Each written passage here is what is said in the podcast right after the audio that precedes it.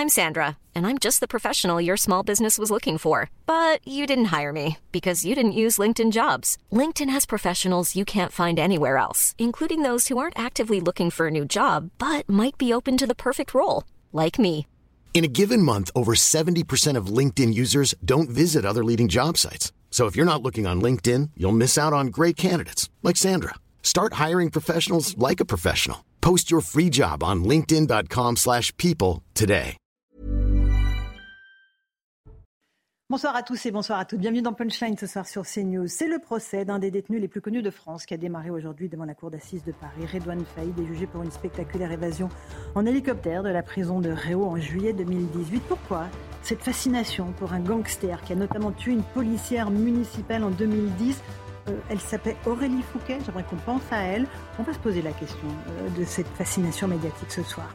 On s'intéressera aussi à ce qui se passe à Marseille où les habitants exaspérés ont assigné l'État en justice pour tenter d'obtenir plus de sécurité dans les rues alors que les règlements de compte se poursuivent. Comment a-t-on pu en arriver là? Autre thème de débat ce soir dans Punchline. Enfin, Emmanuel Macron et Gabriel Attal sont sur le terrain pour parler de l'école. On verra que l'interdiction de la baya s'est déroulée sans encombre dans les établissements scolaires. Voilà pour ce soir, mais tout de suite, il est 17h, l'heure du rappel des titres de l'actualité avec Mathieu Devez.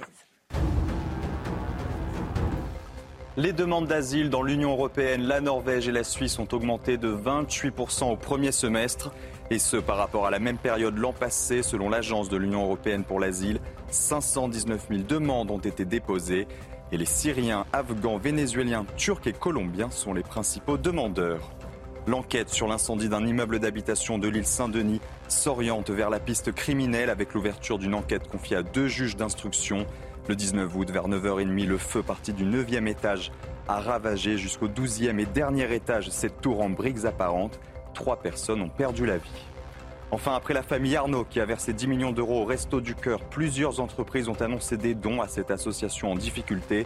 5 millions d'euros de la part de Total Energy. Et la Fondation Crédit Mutuel Alliance Fédérale a versé 7 millions d'euros pour la Croix-Rouge ainsi que 5 millions pour les banques alimentaires après avoir viré une première somme de 5 millions d'euros au Resto du Cœur en mars dernier. Merci beaucoup Mathieu Deves pour ce rappel des titres de l'actualité. On se retrouve à 17h30. Sur le plateau ce soir, il y a Louis de Ragnel, chef du service politique d'Europe 1. Bonsoir Louis. Bonsoir Laurence. Ça va bien? Ça va très bien. En pleine forme. Sabrina Medjeber est la essayiste. Bonsoir Sabrina. Bonsoir. Ravi de vous accueillir. Eric Revel, euh, vous allez bien? Et journaliste évidemment. Vous êtes en pleine leçon d'orthographe. C'est la rentrée des classes, Oui. donc vous êtes en train de faire les conjugaisons, vous êtes en train de faire l'orthographe, la grammaire. Non, le niveau non, non, non, est non. rehaussé. Non, Eric. vous non. connaissez l'imparfait du verbe moudre Oui, vous nous l'avez dit. Mais non, ouais, j'ai- j'ai découvert ça tout à l'heure. Moulet. Oui, Oui. je moulais. Bon, voilà, c'était le petit point grammaire. Hein. Conjugaison, excusez Eric de Revel, il a des petites obsessions chaque jour. Je sais. Bon. Euh, chers amis, on va se concentrer sur l'actualité. c'est la rentrée, oui, Mais c'est la rentrée des classes. On verra d'ailleurs que le président Macron, il était sur le terrain euh, avec Gabriel Attal.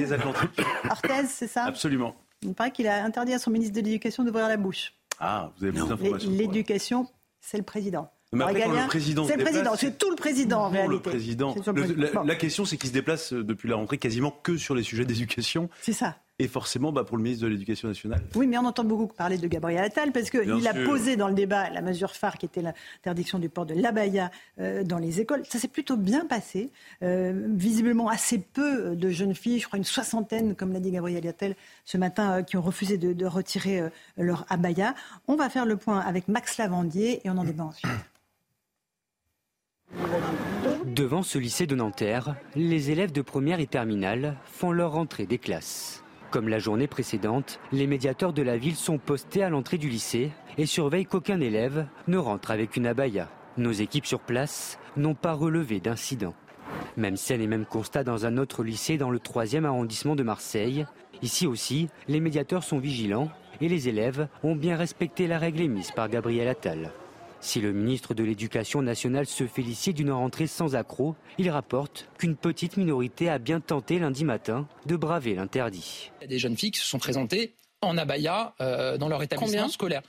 Euh, Hier, je crois que c'est un peu moins de 300, 298 euh, personnes. Une grande majorité avait accepté de l'enlever. Je crois que c'est 67 euh, personnes qui n'ont pas accepté de se conformer à la règle. Elles sont rentrées chez elles. Et ensuite, dans les prochains jours, elles reviendront puisqu'elles doivent être scolarisées. Et puis, on verra si elles se sont conformées à la règle ou pas. Et sinon, il y aura un nouveau dialogue. Et c'est comme ça qu'on va continuer à avancer. Une requête contre l'interdiction de la baya a été déposée et le Conseil d'État saisi. La décision est attendue sous 48 heures.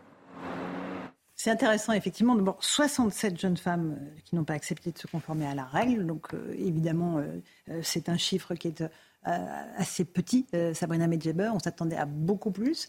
En réalité, voilà. Et j'imagine que dans les jours qui viennent, elles reviendront à l'école peut-être sans ce, vêtement. Il faut l'espérer, Charles Laurence, qu'elles reviennent sans, sans cet accoutrement qui, je ne le rappelle, n'est que le patrimoine vestimentaire de l'islam radical. La baya n'est pas un vêtement comme les autres et n'a pas du tout sa place à l'école de la République française, de par la loi du 15 mars 2004, ainsi que l'article L141-5-1 du Code de l'éducation qui interdit précisément le port de vêtements euh, euh, prouvant, montrant, démontrant mhm. euh, l'appartenance, une appartenance religieuse. Absolument. Le problème, c'est que on est toujours dans cette dichotomie que le philosophe allemand Georg Simmel, dans son ouvrage Philosophie de la mode, préconise, c'est-à-dire le phénomène de limitation-distinction. Il y a malheureusement cette peur du défi que peuvent mhm, mhm. Euh, justement montrer et faire valoir à travers cette génération de TikTokers euh, comme étant justement une provocation de plus pour faire valoir leurs identitarismes euh, euh, ethniques, hein, parce qu'on parle maintenant d'ethnicité, il suffit d'écouter de, les allégations précises de, l'association Action du droit des musulmans auprès du Conseil d'État, absolument, qui porte absolument, Charles Laurence, hein. absolument, oui, oui, et, parmi ces allégations, mhm. ces allégations, pardon, il y a le, profilage ethnique euh, des élèves ou alors l'identification euh, des enfants présumés euh, musulmans. Je rappelle que l'islam en France n'a pas de statut d'exceptionnalité. Le droit des musulmans, c'est le droit des catholiques, c'est le droit des Français de confession juive. Donc les Français de confession musulmane doivent s'assujettir aux règles de la République. Donc on espère que cette interdiction sera évidemment respectée. Mais j'écoutais, voyez-vous, Hugo Micheron qui est, euh, entre guillemets, l'élève de, Gilles Kepel, qui a écrit un ouvrage qui s'appelle... Gilles Kepel, il était ce matin chez absolument, nous, hein, Absolument, qui a écrit un livre qui s'appelle Le djihadisme français. Et là, il prépare un documentaire qui sera bientôt diffusé. Et il explique qu'en fait, cela fait deux ans que l'abaya, l'abaya est, si vous voulez, encouragée par tous les mouvements euh, fréro-salafistes comme étant précisément l'étendard du militantisme euh, fréro-salafiste qui doit se ramifier à l'intérieur de nos institutions. Donc on espère que l'autorité sera implacable et que ces jeunes filles respecteront cette interdiction qui est fondamentale. L'autorité et, le droit, parce qu'il faut aussi Absolument. le droit. Noémie Choul, vous êtes sur place devant le Conseil d'État qui examine donc aujourd'hui une requête déposée par l'association Action Droit des musulmans pour revenir sur cette interdiction. Expliquez-nous euh, le déroulé de cette audience.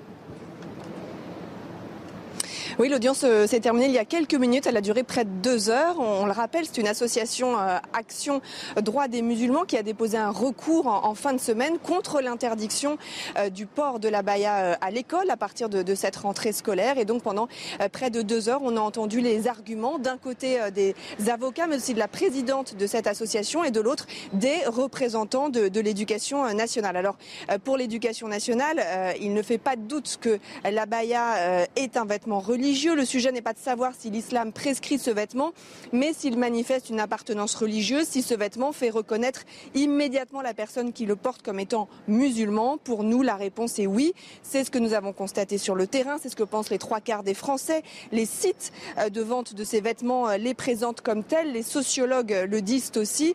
Il est difficile à dire, euh, de dire que la baya ne manifeste pas une appartenance religieuse. Voilà quelques-uns des arguments déroulés par le, le représentant de l'éducation euh, nationale, hein, qui a reconnu que le ministère n'avait pas donné de définition stricte de, de l'abaya. Elle n'a pas dit précisément au chef d'établissement comment reconnaître euh, une abaya. Et puis, on a entendu euh, la réponse de l'avocat de l'association, aussi de la, de la présidente, qui, qui, dit que depuis deux jours, elle reçoit de très nombreux appels, qu'il y a des enfants détruits parce qu'ils ne peuvent pas aller à l'école. Ça n'est pas l'abaya qui fait la religion.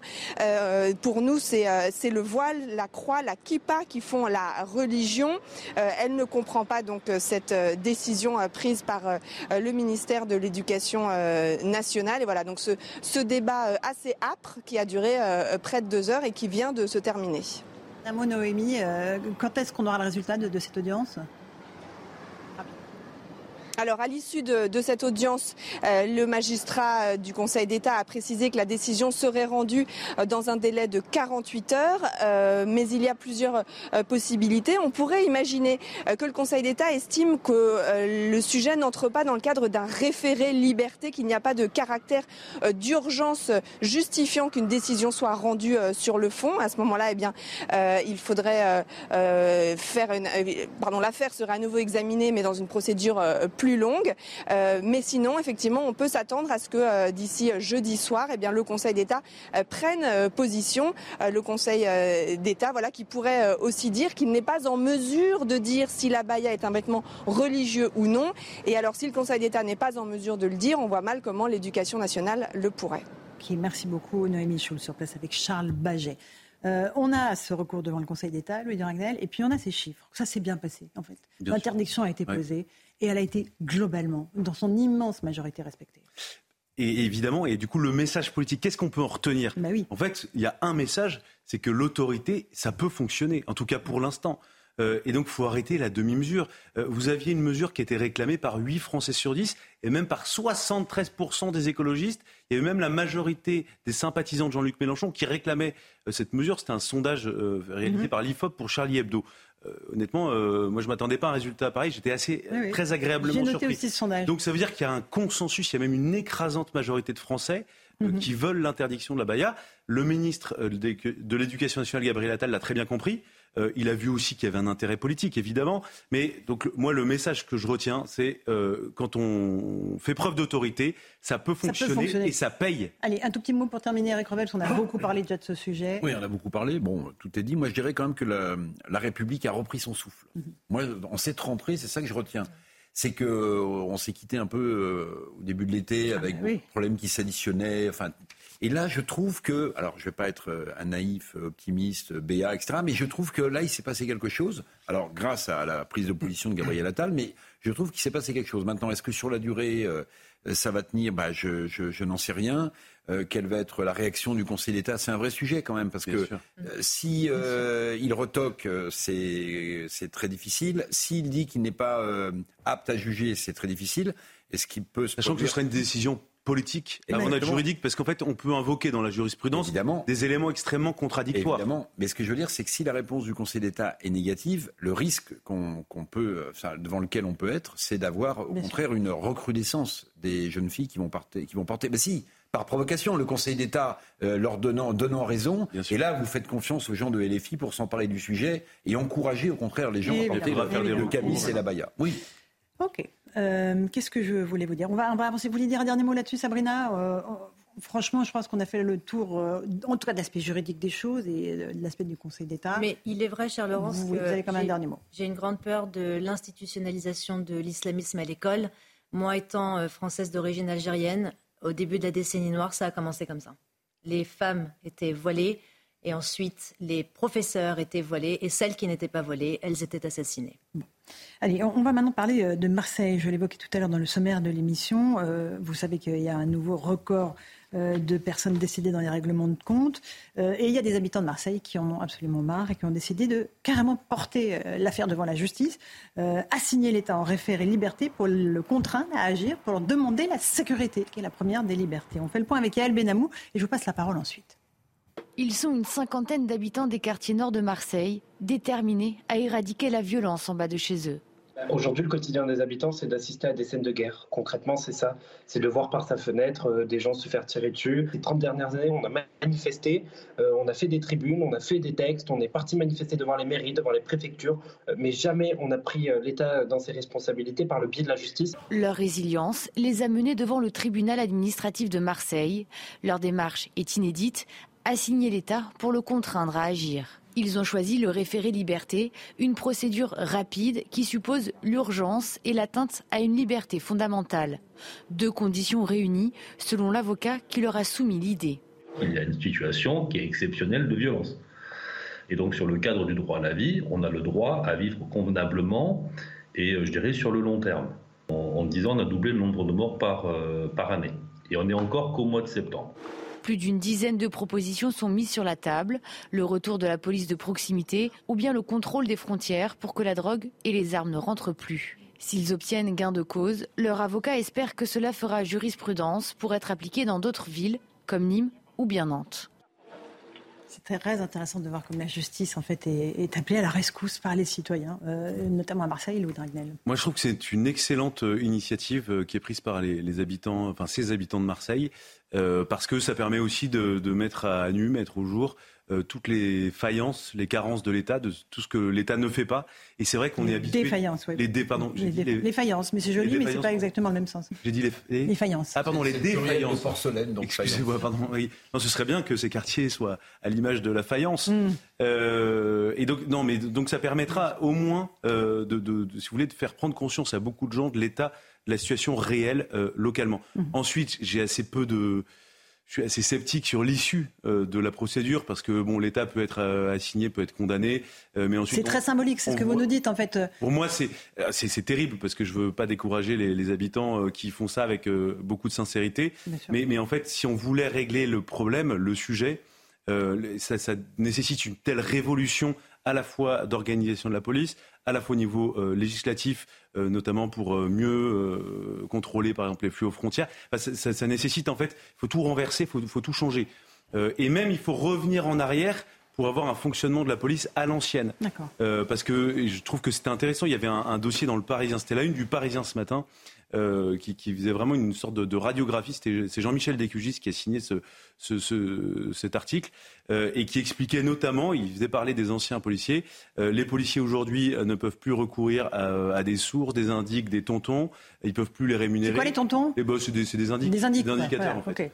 Euh, tout est extrêmement euh, normé. Il faut systématiquement l'accord d'un juge. Okay. Ça, c'est très bien, c'est l'état de droit. Mais en fait, l'état de droit finit par bloquer l'action des policiers donc là, on se dit, il y a un problème. Oui, mais alors, on en fait appel à l'état de droit, Eric Revel, pour tenter de rétablir la sécurité. en fait, c'est le serpent qui se mord la queue, quoi. De, souligner cette, contradiction. Oui, l'état de droit gêne aux entournures l'action des, policiers. Et on demande à l'état de droit bah, de nous aider. de Bacnor, le film. Bien sûr, mais oui, c'est l'histoire de Bacnor, mais on demande en fait comme recours que l'état de droit joue euh, son rôle plein et entier.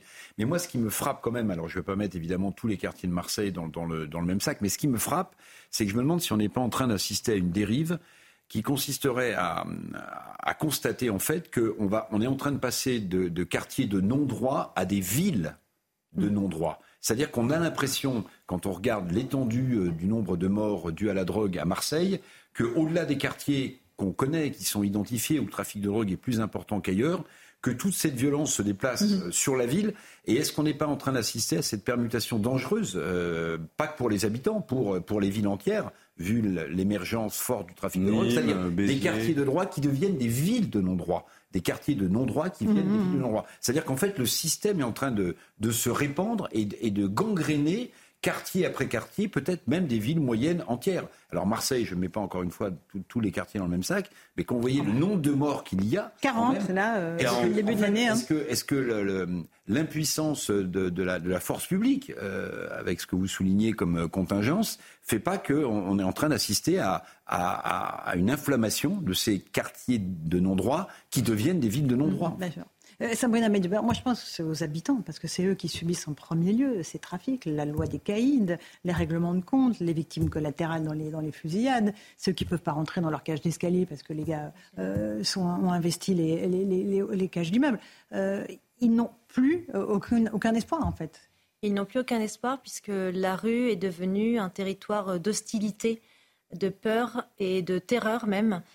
Pour les habitants qui sont complètement décontenancés, dépossédés de leurs prérogatives de vie euh, sociale. C'est-à-dire que moi qui suis sociologue, qui, qui, connaît très bien, si vous voulez, l'organisation sociale de ces quartiers, j'ai pu vous dire que par exemple dans les familles, au sein de la cellule familiale, l'autorité parentale n'existe plus. Pourquoi? Parce que la rue est devenue une altère famille. C'est au sein de la rue que l'on se forge une identité. C'est au sein de la rue que l'on construit euh, son projet de vie. Et c'est ça, en réalité, le, vrai problème, avec effectivement, à l'instar des propos de Louis, l'affaissement, l'affaissement, le délitement de l'autorité d'État. Pourquoi? Parce que le premier clan rival, je dis et je ne cesserai de le dire, le premier clan rival de ces territoires, c'est précisément l'État. Donc, lorsqu'il y a une organisation sociale qui est complètement, si vous voulez, euh, composée d'identités alternationale, alterfamiliale, mmh. les habitants ne peuvent plus, malheureusement, prendre et, se sécuriser comme ils l'entendent. C'est-à-dire que l'État n'est ne, plus capable, n'est plus en mesure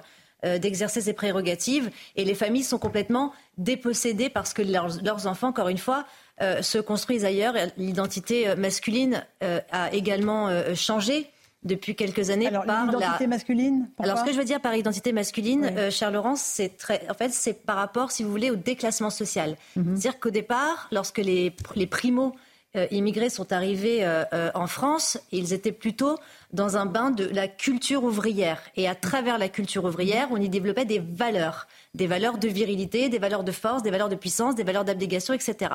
Et peu à peu, l'économie s'est tertiarisée. Donc on a on a vu s'opérer depuis ces 40 dernières années une défaillance de, la structure économique et donc de la transformation de l'identité masculine, du figuratif euh, paternel. C'est la raison pour laquelle on, en parlera certainement tout à l'heure avec euh, Redouard Faïd, qui est précisément ce type de figuratif auquel mm. les jeunes s'identifient pour faire valoir leur puissance et surtout leur appartenance à un groupe. Parce que mm. la logique des cités, elle n'est pas individualiste, moderne, rationaliste, elle est principalement clanique. Et c'est aussi sur ce terreau-là que l'islamisme a absolument ces dernières années. Euh, Louis de Ragnel, effectivement, je parlais des habitants, euh, je parlais de ce désespoir parce qu'ils demandent à, la justice de, les aider. On voyait des images de la CRS 8. Il y a beaucoup de communication euh, autour de l'envoi de, ces compagnies de CRS qui sont vraiment nécessaires, mais qui repartent. les habitants le savent bien et les dealers le savent très bien. Hum. la CRS 8, elle repart et même au sein de la CRS 8. Qui est une, unité voilà, qui est chargée d'intervenir un peu partout. pourquoi pas L'idée, c'est un débat de, spécialistes des questions de police, mais au sein même de la CRS 8, euh, quand on regarde le rapport annuel, le rapport moral qui a été rédigé par le chef de la CRS 8, euh, on voit bien que les, même les policiers eux-mêmes ne croient plus à l'utilité de leur mission mm. euh, parce qu'ils voient que leur utilisation. Ah, si même eux, ils n'y croient, plus. Mais, mais, en fait, à tous les étages de la police. Mm-hmm. Et je, citais le film Back North, et, je, ne vois pas meilleur exemple. En fait, ça transpire. C'est-à-dire que vous avez des gars qui rentrent dans la police. Euh, à Marseille, qui souvent, enfin la plupart du mm. temps, sont des gars qui viennent de, de, Marseille, qui ont grandi dans ces quartiers-là, enfin ou qui grandissaient à mm. l'époque dans ces quartiers-là et qui ont un idéal et qui se disent on va démanteler, on va rendre la vie euh, euh, agréable et peut-être pas paisible, mais au moins vivable euh, pour tous ces habitants. Et ils se heurtent en fait à une hiérarchie qui, veulent pas prendre, qui ne veut pas prendre de risques, à des, des ordres tout à fait contradictoire. C'est-à-dire que vous avez le politique qui vous dit il faut taper les réseaux, faut y aller, faut y aller. Puis bon bah alors euh, on y va. Là on sonorise cette voiture. Là on le met sur écoute, on le branche. Ah non non non surtout pas. Euh, est-ce que tu as bien appelé le magistrat? Est-ce que tu ah, voilà alors là on a dépassé les 24 heures. Est-ce que tu as redemandé au magistrat? Bah le magistrat est pas là. Bon est-ce que tu as demandé à un autre magistrat de C'est vie ma vie de policier. C'est exactement c'est mm. sans fin. Et, et, je note quand même ces quelques phrases de policiers qui vous disent euh, aujourd'hui c'est plus facile de faire tomber un réseau à l'étranger plutôt qu'en France de la part des policiers français qui vous expliquent que le, drame, euh, c'est que euh, aussi la différence entre euh, il y a 20 ans et aujourd'hui. Mm. C'est qu'il y, y, a une telle manne financière que, et on l'a vu dans plein de reportages ici sur CNews, que les dealers en fait organisent la vie sociale et même parfois agréable de certains quartiers. L'été, ils organisent, ils mettent des petites piscines, ils s'occupent de donner des petits goûters aux enfants. Mm. Et, donc en fait, progressivement, euh, il supplante en fait un, certain nombre de, missions euh, qui sont des missions euh. De l'État. Et puis dernière chose, vous avez un défi quand même technique, technologique où parfois les dealers sont mieux équipés que les policiers, qui utilisent le darknet, qui mm. travaillent avec des mm. conversations cryptées tout le temps, qui utilisent des drones sous-marins qui sont extrêmement difficiles à, détecter pour traverser le détroit de Gibraltar. Et de l'autre côté, vous avez les policiers les gendarmes qui ont la plus grande difficulté à rentrer sur WhatsApp, sur Telegram, sur Signal, même avec autorisation de la justice, euh, pour des raisons euh, compliquées C'est intéressant de comprendre l'envers du décor. Et c'est important de le savoir. Et donc, si vous voulez, pour tous ces gens-là, et en plus, ils voient qu'il y a une réforme de la police judiciaire, parce que c'est des, policiers de la, souvent de la, police judiciaire hein, qui remontent les filières. Euh, si vous voulez, du coup, ils sont complètement démoralisés. Eric, un tout dernier mot, peut-être sur le registre économique, il y a des grandes disparités dans ces quartiers, un taux de chômage extrêmement fort et une manne, évidemment, euh, que représente le, trafic de drogue euh, qui fait vivre un certain nombre de familles. Mais euh, Louis a raison sur, enfin, sur plusieurs points, mais celui-là, il est, à mon avis, il est central. C'est-à-dire que l'économie souterraine due à la drogue a remplacé le financement des œuvres sociales par les services publics. En réalité, c'est ça. C'est-à-dire qu'aujourd'hui, l'économie de la drogue dans ces quartiers, où souvent d'ailleurs les banques n'y sont plus, la poste n'y est plus, etc. En fait, tout ça est supplanté par l'économie florissante de la drogue. Mmh qui permet, oui, quand on organise euh, des jeux avant l'été, euh, euh bah, euh, bah, mais, même de repérer vos futurs employés. Vous voyez, enfin, c'est une espèce de job dating financé par l'argent de la drogue, et c'est quand même absolument exaspérant. C'est-à-dire qu'en réalité, cette économie souterraine supplante, supplante, supplante la, puissance publique dans ces quartiers. Une petite pause. On revient dans un instant dans Punchline sur CNews. On évoquera le cas de Redouane Faïd, ce braqueur multirécidiviste qui est jugé aujourd'hui après une évasion spectaculaire de la prison de Réau. A tout de suite. Il est 17h30, merci de nous rejoindre à l'instant euh, si vous arrivez sur euh, CNews dans Punchline. Nos débats, c'est dans un instant, mais tout de suite, c'est le rappel des titres de l'actualité avec Mathieu Devez. Le Conseil d'État a examiné cet après-midi l'interdiction de l'abaya à l'école. Pendant deux heures, la haute juridiction administrative s'est penchée sur une requête déposée par l'association Action Droit des musulmans. Cette dernière estime que l'interdiction porte atteinte aux droits de l'enfant, car, je cite, elle vise principalement les enfants présumés musulmans. La décision est attendue dans les 48 heures suivant la clôture de l'instruction. Un hommage national a été rendu ce matin aux invalides au sergent-chef Nicolas Mazier. Une cérémonie très sobre devant sa famille et ses anciens frères d'armes. Ce militaire des forces spéciales a été tué le 29 août lors d'une opération en Irak. Il avait 31 ans. Enfin, en Grèce, des pluies torrentielles ont fait au moins un mort. La victime a été emportée par un torrent dans le centre du pays. Et on vient d'apprendre qu'un berger de la même région est porté disparu. Ces graves intempéries vont toucher le pays jusqu'à jeudi. Merci Mathieu Devez. On se retrouve en plateau avec Louis de Ragnel, avec Sabrina Medjeber et Eric Revel. On a été rejoint par Marc Toiti. Bonsoir Marc. Bonsoir. Ravi de vous retrouver. merci, ravi. Début de saison. Toujours le livre Reset 2, bienvenue dans le monde d'après. Toujours, toujours, qui marche toujours très bien. Euh, il y en aura bientôt un, je pense, en 2024, mais bon, il faut, il faudra le temps de l'écrire, bien sûr. Mais c'est vrai que. 3. c'est non, pas dans le monde d'après. C'est comme la momie, vous savez, il y a la momie 1, la momie 2, la momie 3, jusqu'à la momie 9, et après il y a le retour de la momie. Non, non, je pas jusqu'à la Je pense à un titre qui serait Argent trop cher, ou beaucoup trop cher. Parce que, oui, exactement, mais comme on est en plein dedans, sur cette inflation qui n'en finit pas, on nous dit tous les mois ça va partir à la baisse et puis ça continue d'augmenter. Mais c'est terrible. Pour l'immobilier, c'est terrible. Pour la consommation, c'est terrible. On va en parler dans un instant. On, va juste terminer le, chapitre qu'on avait entamé. J'aimerais qu'on parle de Redouane Faïd, ce braqueur multirécidiviste, 51 ans, une espèce de, le détenu sans doute le plus connu de France, qui est comparé aujourd'hui devant les assises de Paris pour son évasion spectaculaire de la prison de Réau en hélicoptère en 2018. On fait le point avec Célia Barotte et on va se poser une question. Voilà, euh, pourquoi cette fascination? Pour euh, ces gangsters et pour cet homme qui en particulier a ôté la vie à une policière municipale Il ne faut pas oublier ses victimes. Allez, le point avec Célia Barotte et on en débat ensuite. C'est amaigri, fatigué, le crâne rasé et vêtu d'un pull vert que Redouane Faïd est entré dans le box de la salle des grands procès du palais de justice de Paris. Un procès sous haute surveillance pour le détenu le plus surveillé de France, comme l'explique son avocat Yves Le Berquier. C'est quelqu'un qui euh, vit seul en permanence, euh, qui est fouillé à corps euh, à plusieurs reprises dans une même journée. donc c'est une inhumanité gigantesque. Et pourtant, selon une note de police que nous avons pu consulter, il y a un risque important d'une nouvelle tentative d'évasion durant ce procès. Car sur les 12 accusés, 7 seront en détention pour problèmes de santé, ce qui laisse supposer la crainte d'une suspension d'audience. Il y a aussi la présence dans cette cour d'assises de plusieurs neveux de Redouane Faïd, laissés libres et placés sous contrôle judiciaire dans cette affaire. Cette note évoque aussi la comparution de Jacques Mariani, figure du grand banditisme corse. C'est donc pour ces raisons que chaque jour le transfert du braqueur entre la prison de Fleury-Mérogis et le tribunal sera assuré par le GIGN. Mais selon son ami Yazid Karfi, Redouane Faïd est prêt à répondre de ses actes. Quand on choisit une vie comme, comme lui le dit, soit tu meurs, soit tu termines en prison. Donc, euh, mais il assume complètement euh, ce qu'il a fait. Prochaine étape attendue dans ce procès, l'interrogatoire de Redouane Faïd sur sa personnalité et son parcours de vie, prévu ce jeudi.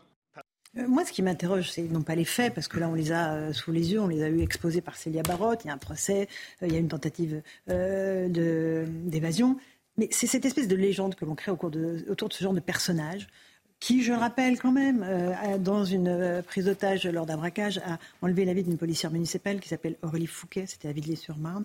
Euh, Louis Dragnel, vous, comprenez cette espèce de, voilà, de récit que l'on fait médiatique? Bien sûr. Et là, je mets en cause les médias. Non, non, mais bien sûr. Et, en même temps, je vais essayer, vous allez peut-être me reprocher ce que je vais dire, mais déjà, Redouane Faïd, c'est quelqu'un aussi qui a toujours fasciné les policiers qui l'ont traqué.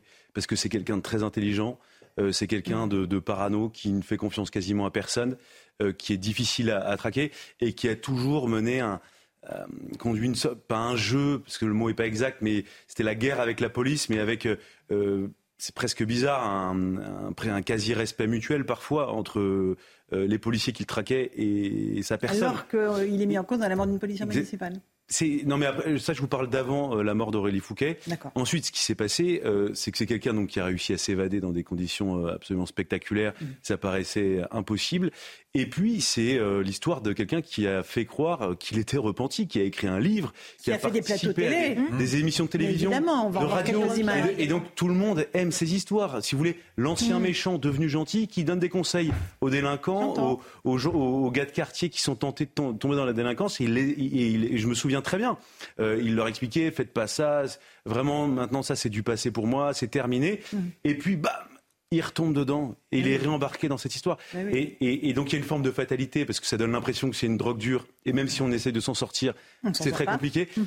Et je pense que tous ces ingrédients, tous ces éléments font qu'il y a une fascination, mais comme il y a une fascination pour euh, toutes les affaires non élucidées pardon, euh, en France, euh, comme vous voyez. C'est autre chose. Pour moi, c'est autre chose. Vous avez raison. Mais je pense que les ingrédients qui font les affaires on, de, de l'intérêt fascinent. Mais là, ce sont des personnalités qu'on qu'on monte un peu, qu'on remonte un peu leur vie. C'est pas quelqu'un d'idiot. Euh... Je sais, mais, mais les faits restent. Mais après, non, mais attendez, que les choses soient claires. Marc, euh, ce qu'il a fait réagir, est abominable. On va tous réagir là. Euh, Marc... non, mais bon, c'est pas mon domaine, mais c'est vrai que moi je trouve qu'on vit dans un monde complètement à l'envers. Mhm. Effectivement, voilà, les tueurs, les voyous, on il y en a un, bon, je ne sais pas son nom, mais qui a fait l'arnaque au CO2, etc., qu'on voit partout, sur le, qui est devenu une star presque, etc. Bon, c'est assez incroyable. Ah, Donnez-moi le nom parce que là, je ne vois pas du tout. Euh, il ah s'appelle Marco Mouli. Bon, voilà, mais on ah, oui, peu importe. mais bon, je m'en fous, mais je veux dire par là, c'est que ce qui est incroyable, c'est qu'on a, on a des, situations aujourd'hui. Ce qui était mal euh, par le passé devient aujourd'hui du positif. Je veux dire, euh, pareil sur l'économie, on fait des déficits, maintenant finalement c'est bien, et ainsi de suite. C'est ça qui est incompréhensible. On ne regarde, on ne veut pas voir cette réalité en face. On est dans le déni de réalité. Donc, moi, il faut qu'on retrouve ces esprits. Je comprends l'aspect un peu, on aime être au cinéma et on être euh, dans des films. Mais là, c'est une réalité, comme l'a dit Laurent. Effectivement, il y a mort d'hommes, etc. Il y, a, il y, a, des arnaques, il y a, la, criminalité. La criminalité. Donc, ça, c'est dangereux parce que si on met en avant, on met sur un piédestal la criminalité, alors nos jeunes, évidemment, en termes d'éducation, c'est quand même pas génial. C'est déjà le cas, monsieur Sabrina Medema. Oui, oui, bien sûr. C'est déjà le cas. C'est-à-dire que ces personnes-là, comme euh, Redouane Faïd, sont des icônes dans les quartiers. Pourquoi? Ah Parce que, évidemment, dire ce narco-paternalisme ou ce criminaux-paternalisme, à l'instar de, ce monsieur, il est fascinant pour les jeunes de quartier puisqu'il précise, il, en fait, il instille, il incarne justement la posture du capital euh, guerrier, armé, puissant, dans la surenchère de la violence, dans la défiance euh, de l'État. Et c'est malheureusement par ce rite initiatique-là, parce que le soubassement en réalité, c'est la politique des grands frères. Ce monsieur Redouane Faïd, j'ai vu sa vie, j'ai lu son, son, histoire, je l'ai comprise. C'est un cas, euh, malheureusement, si vous voulez, euh, presque euh, banalisé de ce que l'on trouve dans les quartiers depuis 40 ans, vit, dans un, qui a vécu pardon, dans un HLM, une mère célibataire. il s'est tout de suite, très jeune, pardon, intéressé aux armes et évidemment... Braquage, premier braquage à 18 ans. Bien sûr. Spécialisé dans les hold-up et les attaques absolument, de Absolument. Et pourquoi? Parce que... Saucissonneur, donc euh, s'attaquant aux bijoutiers et leur famille. 25 ans de prison pour son rôle d'organisateur dans un braquage. Et ce Redouane Faïd, sa vie a été également construite parce que les grands frères dans les quartiers ont été professionnalisés par l'arrivée des armes issues de la guerre euh, euh, d'ex-Yougoslavie. Maintenant, c'est encore pire que ça, puisqu'on parle de narco-banditisme, et même ce, ce, ne sont même plus des territoires perdus de la République, ce sont des territoires où il y a un alter droit. C'est même plus le, droit de, de, la République. Donc, euh, si vous voulez, il fascine parce qu'il est précisément le figuratif de tous ces jeunes, parce qu'il incarne précisément la défiance, la puissance et la réussite même. Eric Revel on essaie de démonter ce phénomène. Mm. Sinon, je vais dire la même chose, donc ça n'a pas d'intérêt. Mais euh, il y a aussi une autre grille de lecture, c'est que, bon, pour moi, il y a deux phases chez euh, ce monsieur. Il y a euh, le, voleur, le truand, le voyou, puis il y a le meurtrier. Donc, évidemment, vous avez raison, à partir du moment où il tue une policière, moi j'ai entendu le commissaire qui le traquait, il, dit qu'il a aucune admiration pour ce type qui a, qui a froidement tué cette policière municipale. Mais avant, il y a quand même, pardon, il y a une tradition entre guillemets, dans, dans, le, euh, dans les histoires qu'on raconte en France du voleur et du gendarme.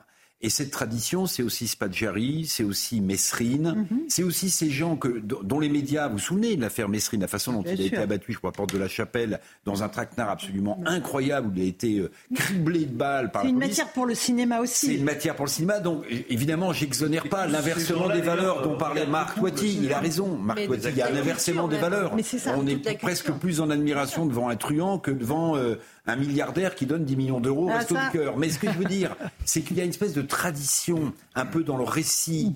Euh, alors français en tout cas, je, citais Spadgeri, le, euh, les, hold-up à l'époque des banques, euh, mm. la façon dont ce type s'était engouffré dans les, dans, les égouts, mm. dont Messrine a, fait, a fait des pieds de nez pendant des mois et des mois à la police, alors qu'il se comportait de manière absolument odieuse, comment il a roué de coups des, gens. Mais il y a une espèce de, voilà, il y a une espèce de, de récit qui plaît à une certaine catégorie, et indépendamment du fait euh, que ça peut être un exemple pour les quartiers, il y a une espèce de, voilà, le côté voleur et gendarme, il court après, il s'évade en hélicoptère euh, à notre faillite. Vous vous souvenez de cette histoire Non, mais c'est enfin, C'est avec une équipe euh, extrêmement bien incroyable, préparée, avec des fumigènes à la, porte à la disqueuse, à la disqueuse, avec un convoi de deux voitures qui le suivent. Non, mais c'était c'est non mais il y a un côté, pardonnez-moi, Laurence, même quand on est journaliste, il y a un côté fascinant. terrible parce que c'est une histoire. Ce que j'essaie de démonter, c'est la fascination. Il y a un côté fascinant. Moi, je vous dis pas que je suis fasciné par le personnage. Moi, je ne le suis pas. Moi, je viens décider HLM. Non, mais je suis pas du tout. Exactement. Moi, je viens décider HLM. Moi, ça me gêne que si on me dit aujourd'hui, voilà, les jeunes décidés sont fascinés par. C'est quoi les modèles C'est quoi les modèles C'est pas le modèle. Moi, je préfère voir. Éventuellement des sportifs qui viennent décider HLM ou des personnes qui ont réussi dans le business. Voilà, ça, ce sont des modèles. Quelqu'un qui a tué des gens, je sais pas, ou qui a volé Bien sûr. C'est pas, même s'il a fait quelque chose de formidable comme dans un film, c'est pas un modèle. Donc euh, moi, ça, ça m'inquiète d'un point de vue sociétal parce qu'on renverse l'échelle des valeurs. C'est extrêmement dangereux. Mais on le voit aujourd'hui. Avec le Covid, ça n'a pas arrangé les choses. Finalement, quand on travaille pas, c'est bien aujourd'hui. Puis quand on travaille et qu'on gagne de l'argent honnêtement, ah ben non, c'est finalement c'est pas génial. C'est quand même dangereux cette société. C'est extrêmement dangereux, donc il faut arrêter. Et ça, c'est la réalité des quartiers aussi. Euh, on en parlait avant que vous n'arriviez à Marseille. Il y a un vrai sujet économique. Ah complètement. Ben, de toute façon, le trafic de drogue, je veux dire, malheureusement, c'est mhm. plusieurs milliards d'euros. Donc, euh, donc là aussi, au niveau français déjà, au niveau mondial, c'est encore pire. Ce que je veux dire par là, c'est que euh, là aussi, hein, donc ils sont armés et autres. Et puis alors, on est là-bas, on va évidemment faire des contrôles fiscaux, on va vous embêter, entre guillemets, les honnêtes gens ou les patrons de PME, et puis tous ces dealers de drogue, etc., ils sont quasiment jamais inquiétés, ou parfois, alors parfois ils meurent, c'est vrai, mais pas souvent. Et là aussi, on ah, si, si, ils meurent très souvent. Hein. Oui, non, non, non, je dis que c'est bien c'est qu'il bon, y en a quand même beaucoup qui restent. C'est-à-dire qu'il y en a un qui meurt, il y en a deux qui reviennent derrière. L'espérance de vie dans le monde des dealers ah, est ben, quand même Heureusement, encore heureux, encore heureux, mais ce que je veux dire pas, c'est que euh, c'est quand même, là aussi, comment, comment peut-on laisser en France, aujourd'hui, en 2023, autant de zones de non-droit? C'est très dangereux, encore une fois, pour la stabilité Vous avez tellement sociétale et économique, bien entendu. C'est une facture anthropologique que l'on paye, Monsieur Toiti, depuis 40 ans, par ah le clientélisme, pardonnez-moi, par cette délégation de services publics, de la mise en place de ces grands frères, qui ont formé au passage un bon combo caïda euh, patriarcat et puis euh, l'immixtion de l'islam dans les quartiers. Monsieur Toiti, c'est ça le problème. Si aujourd'hui on se retrouve face à un narco-banditisme absolument délirant à Marseille, c'est précisément parce que ces jeunes-là qui subissent le rite initiatique qui les amène vers le capital guerrier, on s'en sert précisément comme de la chair à canon pour la guerre des territoires. C'est ça qui est gravissime. Vous avez raison. Euh, j'aimerais qu'on parle. Je crois que c'est vous, Eric Revel, qui avez parlé des Restos du Cœur et, de Bernard Arnault, euh, parce que évidemment, il y a une polémique aujourd'hui là-dessus. On en parlera tout à l'heure à 18h dans la deuxième partie de l'émission. Mais c'est vrai que les Restos du Cœur ont de gros problèmes financiers. La Croix-Rouge euh, maintenant. La Croix, mais toutes les grandes associations, parce que l'inflation, la, hausse des, du coût de l'alimentation, de tous les prix d'acheminant, des denrées, etc., ça fait que les associations sont absolument étranges. Et les gens donnent moins. Les gens. il, y a... une vraie solidarité des Français, mais c'est dans la quantité. Souvent, les personnes âgées donnent un peu plus. Il y, a, il y a moins de donateurs. Laissez-moi terminer ma phrase. Louis Dragnel et Eric Revel. Euh, en tout cas, Bernard Arnault, aujourd'hui, euh, qui a entendu l'appel du patron des, des Restos du Cœur, a signé un chèque de 10 millions d'euros. Et toute la gauche lui est tombée dessus. On fait le point euh, avec Marine Sabourin et puis je vous passe la parole là-dessus. C'est un don salué par le gouvernement et fustigé par le groupe insoumis. Les députés du groupe jugent dérisoire la somme de 10 millions d'euros versée par Bernard Arnault, l'homme à la deuxième plus grande fortune mondiale. Je suis pour la solidarité, pas la charité. Monsieur Bernard Arnault va donner 0,004% de sa fortune personnelle. C'est comme si quelqu'un qui avait un petit bas de laine de 10 000 euros donnait 4 euros. Une critique à laquelle s'est empressée de répondre la ministre des Solidarités en visite dans les locaux de l'association aux côtés du fils aîné de Bernard Arnault. Le groupe LVMH est le premier contributeur à l'impôt sur les sociétés en France. Euh, donc encore une fois, moi je veux bien qu'il y ait des esprits chagrins euh, matin, midi et soir, mais le jour où Jean-Luc Mélenchon aura apporté autant à la France que nos grandes entreprises françaises en termes de création d'emplois, de création de valeur et de générosité, ben, on pourra en reparler. Manon Brie, eurodéputé insoumise, et Louis Boyard, député insoumis du Val-de-Marne, ont pointé du doigt la défiscalisation à hauteur de 66% de cette donation. Une affirmation démentie par l'un des porte-parole du chef d'entreprise, assurant que le patron de LVMH renonce à toute réduction d'impôts.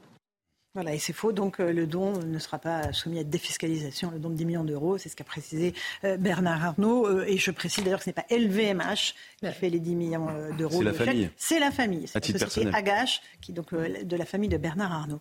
C'est quand même surréaliste, Marc Toiti. Quelqu'un qui donne 10 millions d'euros, il y a des gens qui vont lui cracher dessus. C'est un peu le nain grincheux, dans les 7 nains, vous savez. C'est-à-dire, il n'est jamais content finalement. S'il avait rien donné, on dit mais de rien. Et il donne 10 millions, ben, finalement, c'est pas bien. Là aussi, on est dans l'inversion des, valeurs. C'est complètement lié. C'est complètement lié. C'est-à-dire que finalement, on se rend bien compte qu'aujourd'hui, cette Bernard Arnault, moi je l'ai rencontré quand j'étais chef économiste de Natixis et Banque Populaire, c'est quelqu'un qui a, qui a misé justement euh, son argent propre, qui a pris des risques énormes. Ça a marché.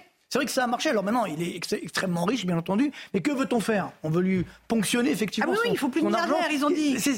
parce que la solution, elle est où? Sachant que effectivement le groupe LVMH, je regardais, alors contribue, alors les chiffres divergent. Premier contributeur à l'impôt. C'est hein. entre 2 et 5 milliards d'euros par an du groupe LVMH, donc d'impôts pour la France. C'est quand même pas rien. 2,7 milliards d'euros juste pour la TVA. Voilà, et donc c'est quand même pas rien. donc ce qui veut dire que là aussi, moi ce qui me surprend, c'est que, euh, vous voyez, dans beaucoup de pays, quand on voyage, on se rend compte, on a tendance justement à mettre ceux qui réussissent un peu sur un piédestal en disant voilà, voilà l'exemple, voilà ce qu'il faut faire. Nous, c'est effectivement exactement l'inverse qui est là. Mm. Donc c'est un petit peu dommage, sachant que bon, j'aimerais bien qu'aussi d'autres grandes fortunes, parce qu'il n'y a pas que Bernard Arnault, fassent aussi un petit chèque au reste du cœur. Mais... Oui, mais ça, a suscité d'ailleurs un élan. Il y a des, euh, comme pour Notre-Dame, il y a d'autres familles qui vont donner. Mais, plus, plus, fondamentalement, ce qui est quand même inquiétant, c'est pourquoi on a effectivement autant de difficultés sur ces associations. Je rappelle que la France est numéro un mondial des dépenses sociales. C'est 31,6% de notre PIB, alors que la moyenne de l'OCDE, les pays riches, c'est 21,6%. Ouais, donc c'est assez incroyable. Donc, où va cet argent? C'est ça ce qui est assez fou. C'est que finalement, aujourd'hui, on a malheureusement euh, cet appauvrissement de la population française qui est dramatique, on ne va pas le, nier. 160, euh, je crois, millions de repas distribués l'an dernier. Oui, complètement. C'est monstrueux. Mais comme on l'évoquait tout à l'heure, bon, on en reparlera, je crois, mais il y a le, ce problème de l'inflation qui est là. Je me rappelle ici même, on dit non, mais mm. ça ne va pas durer. Moi, je vous dis, Laurence, vous vous souvenez, mais non, ça va continuer malheureusement. Ah, et on voit, on voit où on en est aujourd'hui. Et encore une fois, il faut arrêter Hein, de, de, nier la réalité. Elle est là, elle est extrêmement 36 000 salariés en France hein, pour le groupe. C'est sûr, mais euh, encore une fois, on a besoin aujourd'hui d'une économie française beaucoup plus florissante et que tout le monde en bénéficie. Donc d'avoir des très riches, d'ailleurs, pourquoi pas? Le problème, c'est quand la classe moyenne s'appauvrit. C'est ça sur lequel il faut travailler. C'est pas ok d'avoir des très riches et de pointer du doigt mhm. euh, quelques très riches en disant voilà si on les si on leur prend la fortune, on va changer la, donne de l'économie française. Pas du tout. C'est vrai qu'ils sont déjà taxés, mais ce qui compte pour moi, cette classe moyenne qui est en train de s'appauvrir et qui génère effectivement un risque social et sociétal énorme en France. Éric Revel. Oui, alors tous les économistes le savent, il y a des inégalités de salaire dans ce pays, mais au niveau de la redistribution, on est les champions quasiment du monde. C'est-à-dire qu'il y a une très forte redistribution sociale dans ce pays qui n'existe pas dans plein de pays européens. Mais juste, le chiffre officiel, puisqu'il a été communiqué par LVMH, c'est 4 milliards et demi d'euros d'impôts payés par an dans le en monde, TVA. Dans le monde. en, France, en, en, France, en impôts sur les sociétés et en cotisations sociales. Et je regardais, en 2022, LVMH a créé 15 000 emplois en France. 15 000 emplois en France. Mmh, mmh, mmh. Bon, il y a une partie d'un investissement qui fait aussi pour faire vivre le patrimoine dont est le réceptacle LVMH au travers de ses marques. Vous savez, le, euh, Vuitton, pour pas le cimetière, c'est l'histoire d'un petit maltier d'Anières. Mhm. Euh, c'est né là-bas et, ils investissent beaucoup. Bon, moi, je ne vais pas défendre plus que ça les, milliardaires, mais franchement, faire croire, non mais attendez, faire croire, comme le dit Monsieur Corbière, que s'il y avait moins de milliardaires, il y aurait moins de pauvres, mais c'est une aberration totale. C'est du populisme à l'état pur, pardonnez-moi, Personne aujourd'hui ne peut le dire. Mais cette haine des riches et cette haine de l'entreprise, elle remonte à très très très longtemps. En fait, Napoléon, euh, quand il voulait stigmatiser la, Grande-Bretagne par rapport à, au pays euh, de la France, il disait cette nation de boutiquiers. Vous voyez, l'empereur montrait du doigt des gens qui faisaient du commerce et qui faisaient fortune. En fait, on n'aime pas l'entreprise dans ce pays. Quand vous regardez la façon, moi j'ai fait de longues études économiques comme euh, Marc, la façon, dont on, la façon dont on enseigne, même, même ah, au lycée, l'économie et l'entreprise. en fait, l'entreprise, c'est montré du doigt comme euh, l'endroit marxiste d'exploitation, etc. Donc, des esprits euh, moins formés que les nôtres, mon cher Marc, et je mets M. Corbière dans cette, euh, dans cette nasse-là, il a cette vision de l'entreprise. C'est-à-dire que c'est forcément un endroit où on exploite, où les salariés sont mal payés. Mais regardez les primes, par exemple, qui ont été données par LVMH à ses employés. Enfin, on pourrait. Moi, je vais pas. Enfin, vous voyez, mais, mais c'est, c'est au moins, il faut avoir une autre vision de l'entreprise. Le problème, c'est qu'on revient très, mot, très vite, on revient sur le problème de culture économique en France, qui est très faible, voire inexistante. Et, on l'enseigne tellement mal. Bah, ça. On a une culture de lutte des classes, si vous voulez. Donc pas, pas d'économie. Ah, c'est ce que je veux dire? Et donc, mais il faut dire les choses. Il faut dire les choses. Combien donnent ces gens-là? Combien donnent ces gens-là aux œuvres sociales, au Resto du Cœur. C'est moi, c'est, mm. je trouve que en fait, il y a, y a, plein de sujets. Il y a un l'hypocrisie de la gauche euh, qui, euh, par bêtise, se met à des, euh, encore une fois à prendre en cible des gens qui créent de la richesse, créent de l'emploi d'une partie de la gauche. Oui, pas toute la gauche. Toujours la même d'ailleurs. Il y a un deuxième sujet effectivement, et je rejoins ce que disait Monsieur Touati. on devrait tous se réjouir et on devrait surtout espérer qu'il y ait plus de Bernard Arnault en France. Mais ce serait un succès, ce serait extrêmement positif pour le pays. D'ailleurs, c'est une source de fierté à, à l'étranger. Bernard Arnault est reçu quasiment avec un rang de chef d'État et c'est un des ambassadeurs de la France à l'étranger. D'ailleurs, c'est un beau visage de la France euh, parce que c'est l'excellence, c'est le luxe. c'est des choses qui sont connues dans le monde entier. Euh, c'est pas euh, des, choses périssables, c'est des choses qui durent, qui restent dans le temps. Et c'est un recruteur. Bernard Arnault, rappelons-le aussi quand même, a recréé des, formations qui avaient été supprimées par l'éducation nationale et par l'enseignement supérieur parce qu'il ne trouvait plus de, de, personnes qui étaient capables de produire de la notamment des produits de maroquinerie. Et puis, euh, dernière chose, le, reflet de cette polémique, si on prend un tout petit peu de recul, l'État met 15 millions d'euros, Bernard Arnault met 10 millions. Et on se dit, euh, bon, en fait, ça devrait peut-être être une mission sociale de l'État sur, euh, sur l'extrême urgence. Et, c'est un reflet, une illustration du fait sur le montant. c'est très intéressant. ça montre que l'État sur le montant, sur le montant. Mais ça, c'est un point de vue que je partage avec moi-même. C'est que évidemment, je pense qu'ils ont fait très attention à ce que la donation d'LVMH ne dépasse pas celle de l'État. Sinon, c'est humiliant pour l'État. Évidemment, eh, évidemment. Et puis dernier euh, point, c'est que parmi les seuls Puis LVMH était 200 millions d'euros pour Notre-Dame. Oui, bah, voyez, oui. mais parmi les seuls postes qui, qui, qui, qui, proposent encore une exportation nette positive, il y a Airbus aéronautique et il y a le luxe. Et il y a le luxe. Parce qu'on a le numéro un mondial du luxe dans la balance commerciale qui est tellement déficitaire en France. Parmi les seuls postes qui, qui pourvoient de manière positive, Marc, c'est vrai, le luxe et, l'agriculture, mais malheureusement de moins en moins. Allez, on fait une petite pause. On se retrouve euh, dans un instant dans Punchline sur CNews et sur Europe 1. Merci à Sabrina d'être revenue sur la première partie. On reparlera euh, des restos du cœur. On parlera euh, aussi de, de l'abaya, du phénomène de l'abaya et de l'énergie, l'inflation, le pouvoir d'achat avec vous. Marc, tout repart à la hausse qui était arrivé. À tout de suite dans Punchline.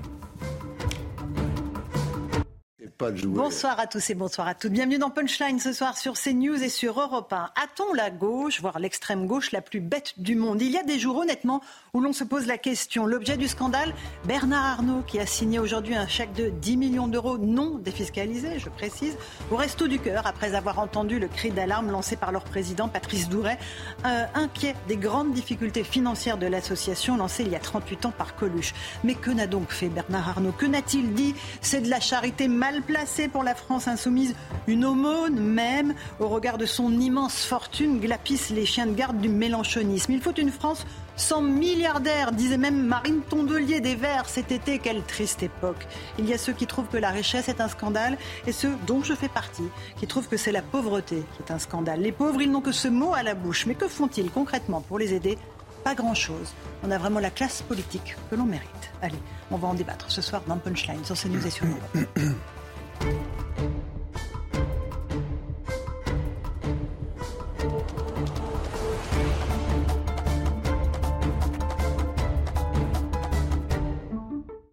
il est 18h, bienvenue si vous nous rejoignez à l'instant sur Europe 1 et sur CNews. Le rappel des titres de l'actualité, 500 millions d'euros seront débloqués l'année prochaine pour la rénovation des écoles. Emmanuel Macron l'a annoncé lors d'une visite d'un collège dans les Pyrénées-Atlantiques. Objectif affiché par le président, adapter plus de 40 000 établissements scolaires au réchauffement climatique d'ici 10 ans.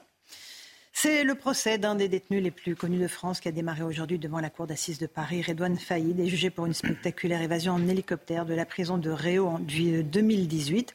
L'homme de 51 ans a commencé les braquages vers 18 ans. Il a été condamné à de nombreuses reprises et en cours la perpétuité au vu de son état de récidive. Un hommage national a été rendu ce matin aux Invalides au sergent-chef Nicolas Mazier. Une cérémonie sobre devant sa famille et ses anciens frères d'armes. Ce militaire des forces spéciales a été tué le 29 août dernier lors d'une opération en Irak. Il avait 31 ans. Enfin, en Grèce, des pluies torrentielles ont fait au moins un mort. La victime a été emportée par un torrent dans le centre du pays. Un berger de la même région est porté disparu. Ces graves intempéries vont toucher la Grèce jusqu'à euh, jeudi. Voilà. Il est 18h, 1 minute et 23 secondes. On se retrouve en direct dans Polstein sur CNews et sur Europe 1 avec Louis de Ragnel, chef du service politique d'Europe 1. Bonsoir Louis. Bonsoir Laurence. On a le plaisir d'accueillir Marc Toiti, économiste. Bonsoir Marc. Bonsoir Laurence. Auteur de ce livre Reset 2, bienvenue dans le monde d'après. Eric euh, Revel est là, spécialiste aussi des questions d'économie. Bonsoir Eric, mais journaliste aussi de votre État. Et on a le plaisir aussi d'accueillir Loïc Le Floch-Prigent, ancien président Bonsoir. de GDF. Bonsoir à vous. On va parler d'énergie dans un instant évidemment, d'inflation vous êtes un de ceux qui dénonçaient la hausse des prix de l'énergie, des tarifs de l'énergie. Je sais, euh, on va en parler dans un instant. Pas que, ça, Il y a la pénurie des produits pharmaceutiques aussi, qui est, sur dont on peut parler. Oui, c'est la souveraineté de la France que vous défendez. on, en parlera aussi. On, on, marche sur la tête. On, en parlera. Oui, c'est pas faux. À de nombreux titres, on marche sur la tête. Tout à l'heure, on aura aussi vers 18h30 Nicolas Dupont-Aignan, le président de Debout la France, qui sera notre invité. On commence peut-être, si vous le voulez, juste sur euh, le sujet de la rentrée scolaire. Euh, ça fait voilà, depuis hier et aujourd'hui, on s'aperçoit que les incidents liés à l'interdiction du port de la sont très peu nombreux. Euh, c'est Gabriel Attal qui l'a confirmé aujourd'hui. On fait un tout petit point euh, avec euh, Max Lavandier et on en débat ensuite. Devant ce lycée de Nanterre, les élèves de première et terminale font leur rentrée des classes. Comme la journée précédente, les médiateurs de la ville sont postés à l'entrée du lycée et surveillent qu'aucun élève ne rentre avec une abaya. Nos équipes sur place n'ont pas relevé d'incident. Même scène et même constat dans un autre lycée dans le 3e arrondissement de Marseille. Ici aussi, les médiateurs sont vigilants et les élèves ont bien respecté la règle émise par Gabriel Attal. Si le ministre de l'Éducation nationale se félicite d'une rentrée sans accroc, il rapporte qu'une petite minorité a bien tenté lundi matin de braver l'interdit. Des jeunes filles qui se sont présentées en abaya euh, dans leur établissement scolaire. Hier, je crois que c'est un peu moins de 300, 298 euh, personnes. Une grande majorité euh, avait accepté de euh, l'enlever. Je crois que c'est 67 personnes qui n'ont pas accepté de se conformer à la règle. Elles sont rentrées chez elles. Et ensuite, dans les prochains jours, elles reviendront puisqu'elles doivent être scolarisées. Et puis, on verra si elles se sont conformées à la règle ou pas. Et sinon, il y aura un nouveau dialogue. Et c'est comme ça qu'on va continuer à avancer. Une requête contre l'interdiction de la baya a été déposée et le Conseil d'État saisi. La décision est attendue sous 48 heures. Voilà une décision du Conseil d'État, Marc Toiti, mais une interdiction qui a été posée et qui a été respectée dans son immense majorité dans la plupart des établissements. Bah oui, ça fait plaisir, enfin une règle qui, est respectée, donc tant mieux pourvu que ça dure, j'ai envie de dire. Et, mais bon, globalement, euh, ce qui compte encore une fois, c'est que moi j'ai trouvé que bon, le, débat a été très positionné justement sur ce thème-là alors qu'il y a des thèmes beaucoup plus importants. On va en parler maintenant, effectivement, que ce soit sur l'inflation, sur la pauvreté qui est en train d'augmenter en France, euh, sur la récession qui est en train d'arriver également. Donc voilà, je pense qu'il y a eu un petit un, essai, en tout cas, euh, de, faire porter l'attention ailleurs, mais les vrais thèmes vont revenir, j'espère, très vite. Euh, Louis Dragnel, 67 jeunes femmes seulement qui n'ont pas accepté de se conformer à, l'interdiction et à cette règle, c'est peu, et ça veut dire que l'interdiction est respectée? Oui, ça veut dire qu'en fait, quand un ministre ou une personne publique fait preuve d'autorité, ça peut fonctionner encore à ceux qui n'y croyaient plus. Euh, et donc moi, je trouve que de ce point de vue-là, c'est très encourageant. J'espère que du coup, euh, en tout cas des marques d'autorité de cette nature, on en verra sur d'autres sujets. Ça fait des années et des années euh, qu'on parle de rétablissement de l'autorité, qu'on parle euh, sur les sujets migratoires de véritable maîtrise, d'arrêter de, de, faire du en même temps. Des, En fait, là, si vous voulez, les consignes étaient extrêmement claires. Il n'y avait pas de stigmatisation, il n'y avait rien de tout ça. C'était interdiction de tout abaya, tout signe mhm. du camis à l'entrée des écoles. Et s'il y a un problème, discussion avec les parents, mais dans tous les cas, il y avait une interdiction euh, qui avait été donnée par Gabriel Attal au directeur d'établissement de négocier. Il n'y avait pas de négociation possible. Et je pense que tout le monde est soulagé. Mais il y avait des discussions possibles. Et ça, c'est très important. Et puis, ben voilà, dans les cas, les 300 personnes qui la couleur et maintenant, euh, les règles sont mm. claires. On remet les choses à l'endroit, Eric Revel, dans ce cas-là Je trouve que la République reprend son souffle en cette rentrée de septembre. Ça fait du bien. Alors, je ne dis pas que c'est euh, voilà, fini, que tout va bien. Non, pas du tout. Mais au moins un message positif du ministre de l'Éducation nationale. Maintenant, bon, on verra sur la durée si euh, les provocations s'éteignent ou au contraire Et si le Conseil d'État valide bien l'interdiction Vous avez raison, là, les doigts. Mhm. l'avis du Conseil d'État d'ici 48 euh, heures. Mais j'ajoute quand même, parce que je l'ai entendu aussi, et du coup on en parle moins, c'est aussi, euh, Gabriel Attal avait fait une promesse, hein, un prof devant chaque classe. Et, eh et là, visiblement, on entend ici et là des témoignages en disant il manque de profs de maths, il manque un prof de physique. Et d'une certaine manière, alors je ne dis pas que c'est fait exprès, encore une fois, je vous ai dit, hein, la République reprend son souffle, donc ça fait du bien. Mais il y a quand même cet aspect-là. Et là, Gabriel Attal, il donne pas de chiffres. D'ailleurs, il dit plus, euh, vous l'avez peut-être entendu sur, dans un média, il dit plus euh, un prof devant chaque classe, il dit tous les, les enfants ont été accueillis. Vous voyez, c'est, c'est un peu différent comme euh, discours, mais ça n'obère pas le fait. Ça s'appelle faire de la politique, Eric. Oui, oui, oui, mais il en a sans doute fait aussi sur la Il en fait très bien. Ça fait hein. du bien, vous voyez, et même si je salue l'initiative du ministre de l'Éducation nationale. Mais oui, il dit plus un prof devant chaque classe, il dit tous les enfants étaient accueillis. Mais c'est pas tout à fait la même chose. Je pense que c'est un défi structurel pour oui, son ministère. Et, un sujet en chasse toujours un autre. et, après-demain, on parlera peut-être des. Mais pourquoi on fait des promesses qu'on ne peut pas tenir Moi, ça qui m'épate, on fait des promesses qu'on ne peut pas tenir. On sait bien qu'il y a énormément d'absentisme, etc. Comme quand tu dis l'inflation n'augmentera pas alors qu'on sait très bien qu'elle va augmenter. Pourquoi on fait autant de promesses qu'on ne peut pas tenir? Moi, ça, ça. Et je pense que c'est dangereux parce que on doit, nos dirigeants doivent envoyer des signaux justement avec une vérification derrière. Sinon, ça accroît justement. Ça affaiblit la parole de l'État. Et, ça affaiblit justement la crédibilité de nos dirigeants. Un petit mot avec le En tous les cas, c'est efficace.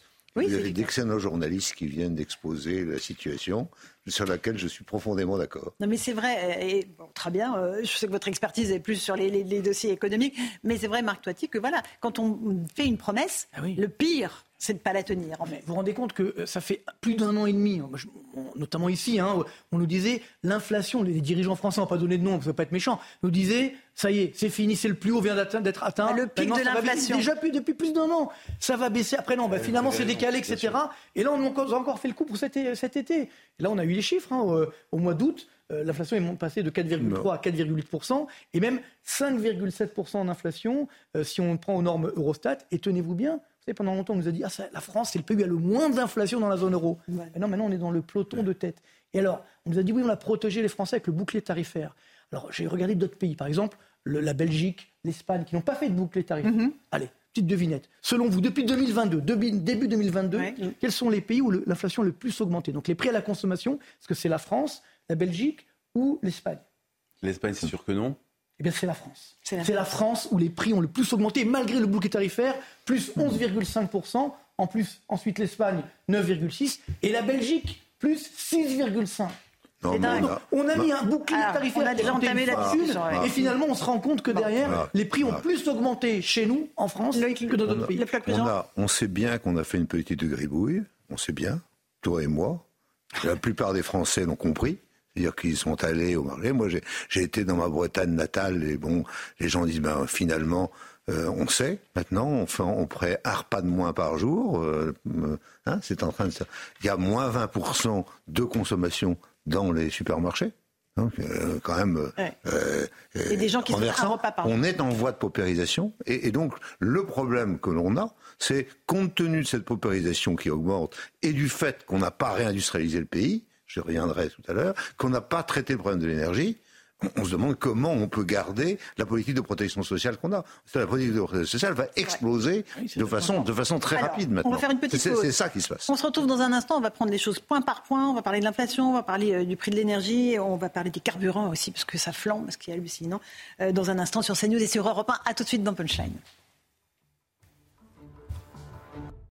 18h15, on se retrouve en direct sur Europe 1 et sur CNews. On parle de la principale préoccupation des Français, la flambée des prix de l'alimentaire, la flambée du prix des carburants, la flambée des prix de l'énergie. Loïc Lefloc-Prigent est avec nous, ancien patron de GDF, Eric Revel, Marc Toiti et Louis Dragnel. On va faire un point complet, si vous le voulez bien, euh, sur cette rentrée placée sous le signe de l'inflation avec vous, Margot Faudéré. Bonsoir Margot, euh, du service économique d'Europe 1. On commence par l'alimentaire, Margot. Où en sommes-nous exactement? Eh en août, l'inflation atteint 11,1% sur un an dans l'alimentaire. Et si on regarde sur deux ans, c'est ce que font de plus en plus les experts, là, l'inflation est encore plus élevée. Elle atteint alors 21% entre août 2021 et août 2023. Il n'y a pas que les prix dans les rayons qui sont élevés en cette rentrée. Évidemment, les prix des carburants ont à nouveau augmenté. Le litre de samplon 95 est à 1,96€ en moyenne, en hausse de 15 centimes sur l'été. Celui du gazole à 1,86€, c'est 19 centimes de plus sur l'été. Et c'est essentiellement l'effet de l'augmentation des prix du pétrole brut sur les marchés euh, mondiaux ces dernières semaines. Et puis les factures énergétiques n'échappent pas non plus à ces hausses. Le 1er août, les tarifs réglementés de l'électricité ont augmenté de 10%. Cela s'explique par la sortie progressive du bouclier tarifaire. Une première augmentation avait déjà eu lieu le 1er février 2023. Au total, ce sont 23 millions de Français qui sont concernés par ces tarifs réglementés. Il faut, quand même préciser que le bouclier tarifaire continue de protéger en partie la facture d'électricité des Français à hauteur d'un tiers de leur facture d'électricité. Margot Fauder et de Repin pour ce point complet. Alors évidemment, vous allez attaquer sur l'énergie avec le bah, forcément, bah, forcément. Si jamais, si jamais le pétrole a augmenté, ce qui est vrai, il n'a pas augmenté autant que euh, les tarifs euh, à la pompe. Pourquoi? Parce que l'État prend une grande partie de euh, la, manne céleste qui lui permet de peut-être de régler la Les taxes, c'est quoi? Plus de 60%, Plus de 60%. C'est minimum 60, de temps en temps ça va au-delà, mais c'est minimum 60.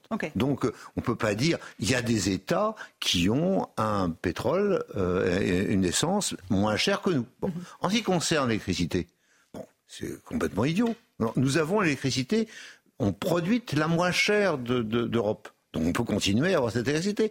On n'a toujours pas expliqué comment on arrivait à avoir une électricité qui ne coûte pas cher pour arriver à un prix qui est plus important que tous les autres. Donc il suffisait de nous écouter il y a un an et demi lorsqu'on a dit revenez euh, tranquillement à un coût plus, le coût plus quelque chose, comme, comme autrefois pour le lait. Le lait, on a dit le, lait euh, euh, à, Leclerc coûte trop cher. Donc, revenons aux réalités, c'est-à-dire qu'il n'y a aucune raison que nous ayons euh, ces prix de l'énergie. Alors derrière les prix de l'énergie, bien sûr, il y a l'inflation, parce y a la logistique, il y a, l'ensemble des, le fait de ne pas avoir réglé le problème de l'énergie conduit à une inflation plus importante qu'ailleurs. C'est clair. Marc Toiti, euh, nos dirigeants ne sont pas plus idiots que les autres. Euh, ils voient bien euh, cela. Mais ils disent qu'on ne peut pas sortir de ce système-là parce qu'on est bloqué. Le gros problème, notamment pour l'essence par exemple, c'est que quand, parce qu'entre-temps, le prix du baril a beaucoup baissé. On est tombé à quasiment 70 dollars le baril. Là, on est remonté à quasiment 90. Mais quand il y a eu la baisse des prix du baril, les prix à la pompe ont un petit peu baissé, mais quasiment pas. Donc c'est qui est assez surprenant. C'est qu'à la baisse, ça ne se répercute pas. Par contre, à la hausse, là, c'est quasiment instantanément, répercuté. Donc c'est qu'il y a bien un problème là aussi, où finalement, ben, comme on a constitué certainement des stocks, euh, je dirais à des prix élevés, ben, on veut faire payer au prix fort. C'est pour ça que j'ai tempéré ton 60%. Non, c'est 60% en principe. Mais c'est ça. Mais l'État se gave au moment où il faut aussi. Alors c'est là où encore une fois, je pense que le travail, il est encore une fois sur l'État. L'État doit faire son travail.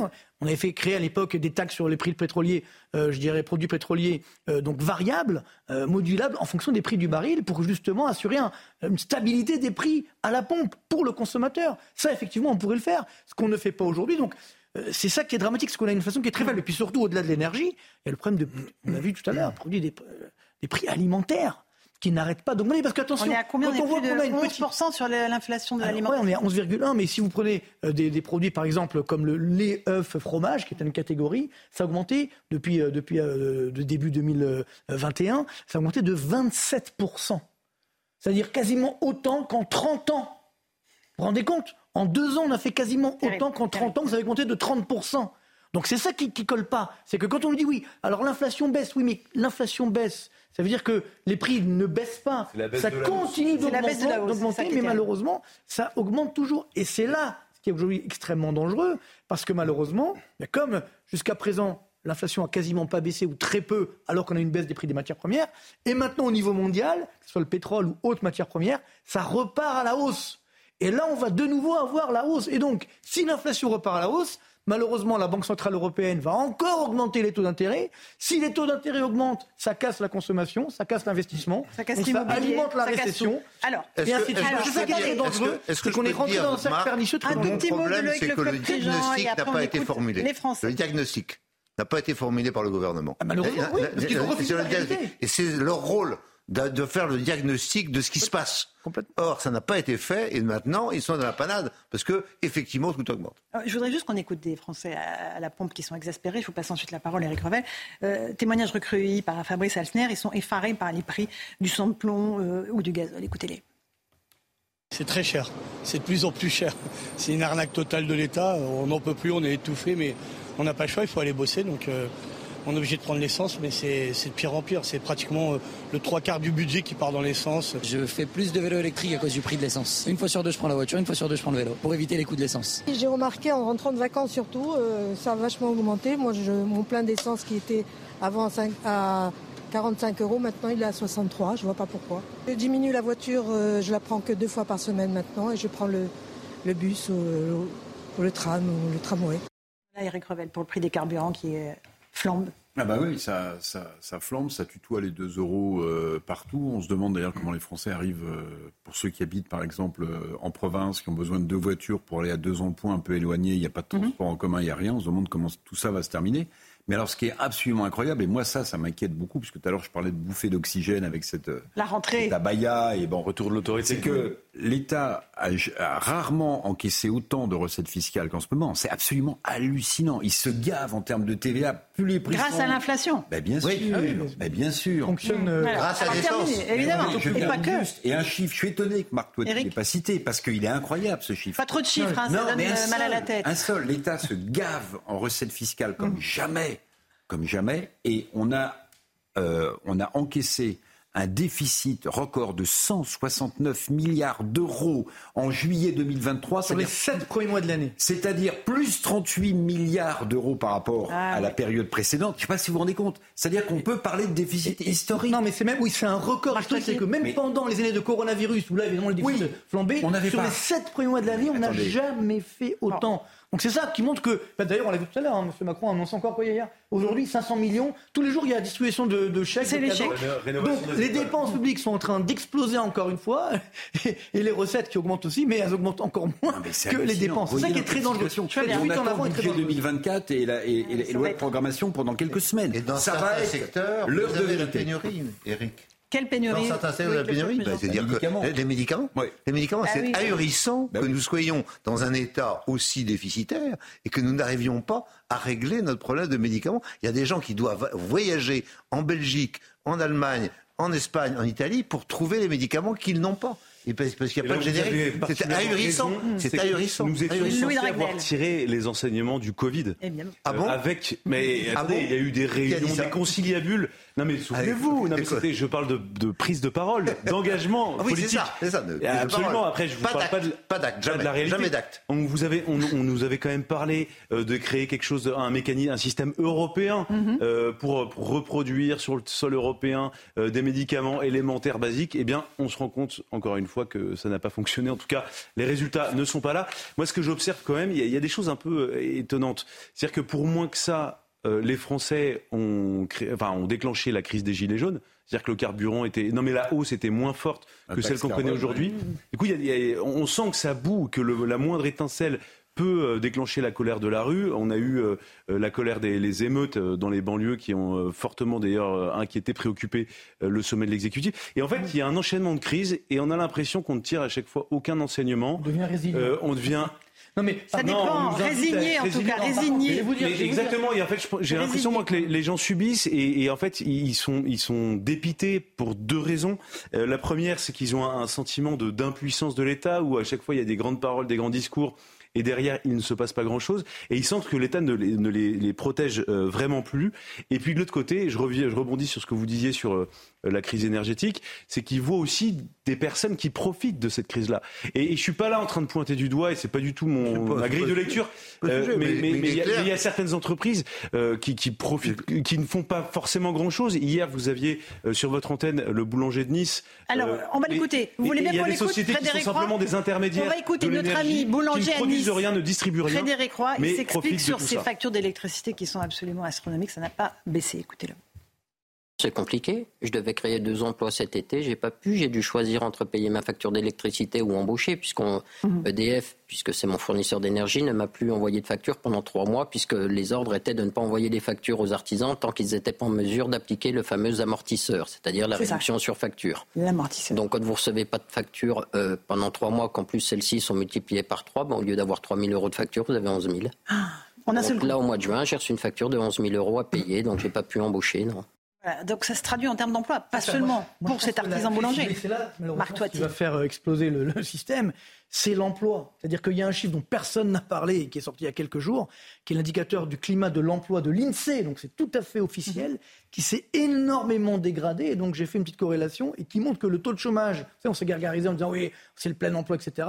Le taux de chômage pourrait remonter à plus de 8%. Ça veut dire que euh, euh, taux de chômage global, on est déjà à 16%, taux de chômage catégorie A, on est à plus de 8%. Et c'est ça qui va faire très mal. C'est que malheureusement, pour l'instant, on n'a pas vu les impacts. Et là, on a beaucoup d'entreprises qui malheureusement déposent le bilan, c'est en train d'exploser. Après, c'est malheureusement le chômage. C'est ça qui est très dangereux. Là, est-ce que les Français vont résister?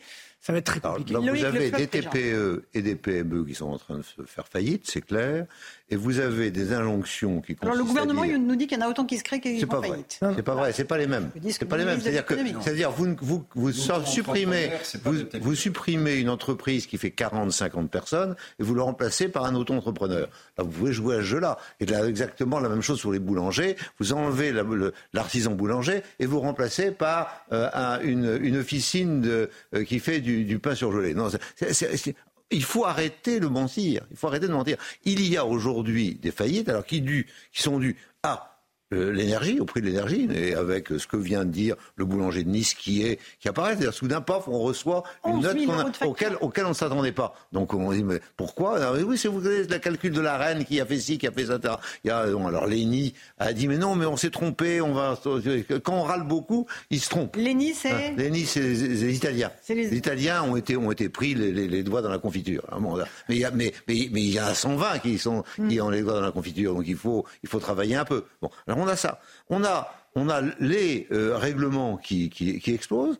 On a des gens qui disent mais il faut augmenter les salaires parce que maintenant ça suffit. Et qu'est-ce qu'on fait? La seule chose qu'on puisse faire aujourd'hui, c'est mettre un coup de, de, frein sur l'emploi, c'est-à-dire les intérimaires, les, etc. Et si, et si jamais quelqu'un s'en va, on, dit très bien, il est parti, on ne le remplace pas. C'est ça qui est en train de se passer. Mais c'est bien évident, puisque, puisque l'ensemble des, des chiffres euh, est, désastreux pour nous. Alors, les gens qui s'en tirent, c'est les grandes entreprises, bien évidemment. J'ai été patron d'entreprise, donc je sais comment on tirer quand je suis dans entreprise. Si jamais j'ai un problème, hop, je, désengage un peu en France et je me mets euh, à l'extérieur. Et puis, euh, finalement, en bénéfice consolidé, j'arrive à m'en sortir. Donc, les grandes entreprises ne sont pas dans le coup. Mais les 85% de TPE, PME qui sont dans la NAS, qui sont dans la masse, qui forment l'essentiel de l'emploi français, c'est là, c'est là que se situe le, poumon de, tous les territoires français. Ceux-là en prennent plein la figure et, avec, avec comme, euh, comme résultat quand il téléphone, il dit voilà, ah oui, mais euh, pour l'électricité, euh, en fin 2024, on va peut-être réussir à faire quelque chose. Non mais le sujet n'est pas là. Il est maintenant. Il est maintenant. C'est à la fin de l'été. Il est maintenant. Alors, euh, il peut y avoir une anesthésie complète de l'ensemble de la population française qui a pas envie après le Covid, après tout ça, on en a marre. Bon, mais mais il va forcément se passer quelque chose sur le plan de l'emploi, comme le dit très bien Marc, parce que on est obligé, on est obligé en tant que chef d'entreprise de dire on ne remplace pas, on enlève les intérimaires, on, euh, euh, on, enlève les CDD, on enlève. Non. Et, la seule chose qui nous reste, c'est la capacité de prendre des alternants. Et on est en train de nous dire, oh, vous savez, vous dépensez beaucoup d'argent avec les alternants, il faut arrêter. Alors, alors où est-ce qu'on est, On veut dire pour terminer. Euh, je rappelle le chiffre de l'Observatoire des entrepreneurs concernant les faillites des TPE, 60 000 à la fin de l'année auront fait faillite. TPE, c'est moins de 5 salariés. Donc c'est très important, très important pour l'emploi. Puis je ne veux pas être trop euh, pessimiste, mais vous avez mis le doigt sur quelque chose de très important qui, à mon avis, constitue une bombe à retardement social et peut-être euh, l'effet déclencheur, c'est la crise du logement en France. Ça va être énorme. 2 millions et demi de ménages en France attendent un logement social. On ne construit plus, les loyers augmentent, on ne construit plus, les gens n'arrivent plus ni à acheter à cause de l'augmentation des taux d'intérêt, et d'abord les prix au mètre carré, ni à louer des appartements. La crise là, la rentrée des étudiants par exemple, ça va être Cardage. Ça a déjà commencé. Hein. Mais bien sûr, tout à fait d'accord avec Eric Revel. Je soutiens Eric Revel. C'est là qu'on va payer le quoi qu'il en coûte. Un dernier mot. C'est maintenant qu'on va payer le quoi qu'il en coûte. C'est-à-dire cette dette publique qui a augmenté de quand même 638 milliards, si vous voulez, depuis le début 2020, euh, alors que le PIB n'a augmenté que de 238 milliards il manque 400 milliards. Donc c'est ça le problème, c'est que malheureusement aujourd'hui, notre pays s'est affaibli, les entreprises déposent le bilan, le chômage va, augmenter, donc on va avoir six mois extrêmement compliqués. Peut-être ça ira mieux fin 2024, mais d'ici là, ça va être très compliqué. Allez, merci pour ce constat pessimiste, mais, bah, réaliste. Mais non, mais réaliste. on est réaliste. Mais réaliste, on n'est pas pessimiste du tout. Il est 18h30, l'heure du rappel des titres de l'actualité avec Mathieu Devez. Le Conseil d'État a examiné cet après-midi l'interdiction de l'abaya à l'école. Pendant deux heures, la haute juridiction administrative s'est penchée sur une requête déposée par l'association Action droit des musulmans. Cette dernière estime que l'interdiction porte atteinte aux droits de l'enfant car elle vise principalement les enfants présumés musulmans. La décision est attendue dans les 48 heures suivant la clôture de l'instruction. La nouvelle campagne de vaccination contre le Covid-19 pourrait avoir lieu plus tôt. Une hypothèse avancée par le ministre de la Santé en cas de progression de l'épidémie. Aurélien Rousseau écarte à ce stade tout durcissement du protocole sanitaire. Enfin, dans l'affaire Rubiales, le sélectionneur de l'équipe féminine d'Espagne a été limogé. Roré Vilda est un proche du président de la fédération. Ce dernier, souvenez-vous, a provoqué l'indignation internationale en embrassant sur la bouche et par surprise la joueuse Jenny Hermoso après le sacre de l'Espagne à la Coupe du Monde. Merci beaucoup Mathieu Deves pour ce rappel des titres de l'actualité. Il ne manque plus que le Covid. Tiens, on a parlé de la crise économique. il ne manque plus que le Covid. Non mais n'en parlons pas. tirer les enseignements, a priori, on, ah bon, on est sauvés. Allez, on, est sauvés. Même les Chinois n'ont pas osé, donc on quand même pas osé, je pense. Hein. Allez, on fait une petite pause. On se retrouve dans un instant en compagnie de Nicolas Dupont-Aignan. On reviendra avec lui euh, sur ce recours devant le Conseil d'État concernant l'interdiction de la baïa. tout de suite dans Punchline, c'est News Europa. 18h37, on se retrouve en direct dans Punchline, CNews et Europe 1. On accueille Nicolas Dupont-Aignan, bonsoir, président de Debout la France. Une rentrée scolaire qui a été marquée euh, par l'interdiction de la baïa décidée par Gabriel Attal. Le retour de l'autorité semble avoir été payant.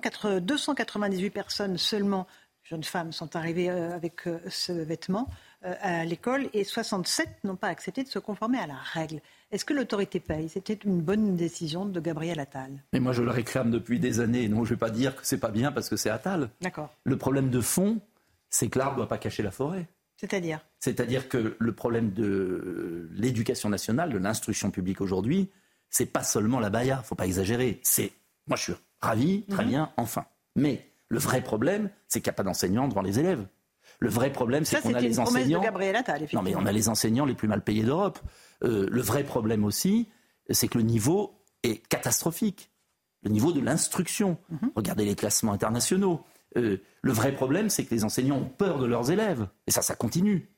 Donc, euh, la crise générale de, l'école publique, de l'école de la République, elle est beaucoup plus profonde. Et, et ce qui m'inquiète quand je vois les projets, alors on est dans un feu d'artifice toujours pareil, de communication. Moi, je vais vous dire, je suis rentré là j'ai l'impression que c'est toujours les vieilles ficelles. Alors, euh, chaque du président. planter un arbre, oui, voilà. il va, chaque faire planter, un, arbre. Après, on va faire des enseignants au rabais, euh, euh, post-bac. le problème de fond, c'est la formation des enseignants. Ça fait des années qu'on a des IUFM qui ont abaissé le niveau. Le problème de fond, c'est de bien payer nos enseignants, c'est d'élever le niveau des enseignants, et c'est ensuite d'avoir des programmes. Je vais vous raconter une anecdote. J'étais à ma brocante de ma ville hier, dimanche et je suis tombé sur un petit livre, cinquième, sixième, les règles de français, cinquième, sixième. Alors j'ai vu, il y avait l'imparfait du subjonctif. Quelle année? Alors je me suis dit, tiens, c'est 1920. c'est ça. 1930. C'était 1958. Donc ce que je veux dire par là, c'est que la clé de l'école républicaine, c'est qu'on arrête avec ce, cette espèce de descente aux enfers. Parce qu'en Asie, les élèves en maths, ils sont bons. Hein. Euh, et, si on ne comprend pas que l'avenir du pays est là, mm. euh, donc très bien la Baïa, mais qu'on ne fasse pas un contre-feu avec la Baïa pour casser un modèle républicain d'école fondamental. Alors, une question de Louis peut-être, sur la question de l'éducation nationale. Et moi, je voulais revenir justement un petit peu sur, sur la question de l'abaya et euh, le lier au projet de loi immigration. Euh, on ne sait pas du tout à quel moment il sera présenté, voté, mais euh, il y a quand même un lien entre les deux sujets. Est-ce que vous, vous le faites? C'est-à-dire que, est-ce que le, le, le, toute cette existence, cette présence de l'abaya à l'école est le reflet aussi d'une immigration qui n'a pas été maîtrisée? Et donc, ça justifierait le fait qu'il faut réduire l'immigration légale en France? Bien sûr, mais, mais attendez, écoutez, ça fait des années que je répète la même chose c'est-à-dire qu'en vieillissant, j'ai l'impression de, répéter toujours pareil. Je, voyais les chiffres là. Au niveau européen, on va dépasser le million en 2023 de demandeurs d'asile. Un million de demandeurs d'asile supplémentaires au niveau européen. Et l'Allemagne reste et, le premier pays. Il y a deux fois plus de demandes d'asile en Allemagne. On est en pleine folie. Mais en pleine folie. Euh, et, et la seule réponse du gouvernement, c'est de répartir les migrants dans toute la France. C'est-à-dire cacher-les. Non, mais moi, je demande à ce que les migrants soient mis dans le 6e arrondissement de Paris, dans le 16e arrondissement de Paris, euh, dans le 8e arrondissement de Paris, et là, vous allez voir que ça va changer. C'est comme quand il y a des actes de, violence dans les tribunaux, tout d'un coup, euh, il y a des peines exemplaires. Hein. Le problème de fond de notre pays, c'est qu'il est aveugle. Donc, on sait ce qu'il faut faire, rétablir les contrôles aux frontières. On sait ce qu'il faut faire, traiter les demandes d'asile à la frontière. On, on sait tout ce qu'il faut faire. Mais vous ne le ferez jamais dans le système européen actuel. C'est tout. Et ça, il faut dire la vérité aux Français. On ne peut pas aller en vacances et passer les frontières comme ça et en même temps dire on ne veut pas d'immigrés. C'est pas possible, ça ne marche pas comme ça. Il faut rétablir nos frontières nationales. Il n'y a que cette solution de base, plus l'expulsion des délinquants étrangers, plus. Moi, j'ai retrouvé notre programme, mon programme présidentiel, retrouvé ceux des autres d'ailleurs, parce que c'est un domaine où républicains, Debout la France, Reconquête, euh, Rassemblement national, tout le monde est d'accord. Donc, euh, voilà. Euh, j'aimerais aussi attirer votre attention sur les questions de sécurité qui sont très fortes et préoccupations très importantes pour les Français. à Marseille, les habitants de certains quartiers ont décidé de mhm. traduire l'État en justice pour tenter de, l'interpeller et de ramener la sécurité dans leur rue. Écoutez le président d'une des associations et puis vous allez mhm. réagir ensuite. Aujourd'hui, le quotidien des habitants, c'est d'assister à des scènes de guerre. Concrètement, c'est ça. C'est de voir par sa fenêtre euh, des gens se faire tirer dessus. Les 30 dernières années, on a manifesté, euh, on a fait des tribunes, on a fait des textes, on est parti manifester devant les mairies, devant les préfectures, euh, mais jamais on a pris l'État dans ses responsabilités par le biais de la justice. On est obligé d'attaquer l'État en justice. Fou. Alors, j'ai lu un article extravagant ce matin dans un journal du matin, que je ne citerai pas, qui explique, très intéressant, L'article explique pourquoi à Marseille il y a eu 40 morts depuis le début de l'année, colossal. Pourquoi ce sont des zones de non-droit Alors il dit trois choses, que je répète là aussi depuis des années. Ouverture des frontières, ça a commencé au moment de la suppression des frontières, l'acheminement de la drogue, beaucoup plus facile. Deuxièmement, euh, police judiciaire affaiblie, manque de recrutement, manque de paiement, un gros problème de police judiciaire. Et troisièmement, euh, des décisions de justice laxistes, mhm et surtout des procédures du Code de procédure pénale trop complexes. L'article est parfait, il explique très bien. Et puis alors, il y a un édito à côté et un interview de l'autre côté qui disent Bon, bon, on a perdu la guerre, il faut légaliser la drogue. Donc c'est tout ce qu'il ne faut pas faire, ben selon vous, évidemment. oui, et ça veut dire qu'il y a une guerre à mener. Mais une guerre, ça se mène avec des armes. aussi que l'état de droit que vous défendez, euh, aujourd'hui, affaiblit euh, le travail des policiers. Parce qu'il y a un tel encadrement que, que, le législateur a voulu. Vous n'avez peut-être pas voté ah bah, tous ces textes-là, mais, mais on en est rendu là. Mais on revient toujours. Alors vous allez dire, je suis un obsédé de l'Union européenne, mais on revient aux règles de l'Union européenne. Euh, migratoire, à la Cour de justice, pas seulement l'Union européenne, la Cour européenne des droits de l'homme, euh, un ensemble de règles délirantes. On revient aussi à la question de la prison, on revient à la question de la peine. Euh, il faut des peines, mais dix fois plus sévères pour les trafiquants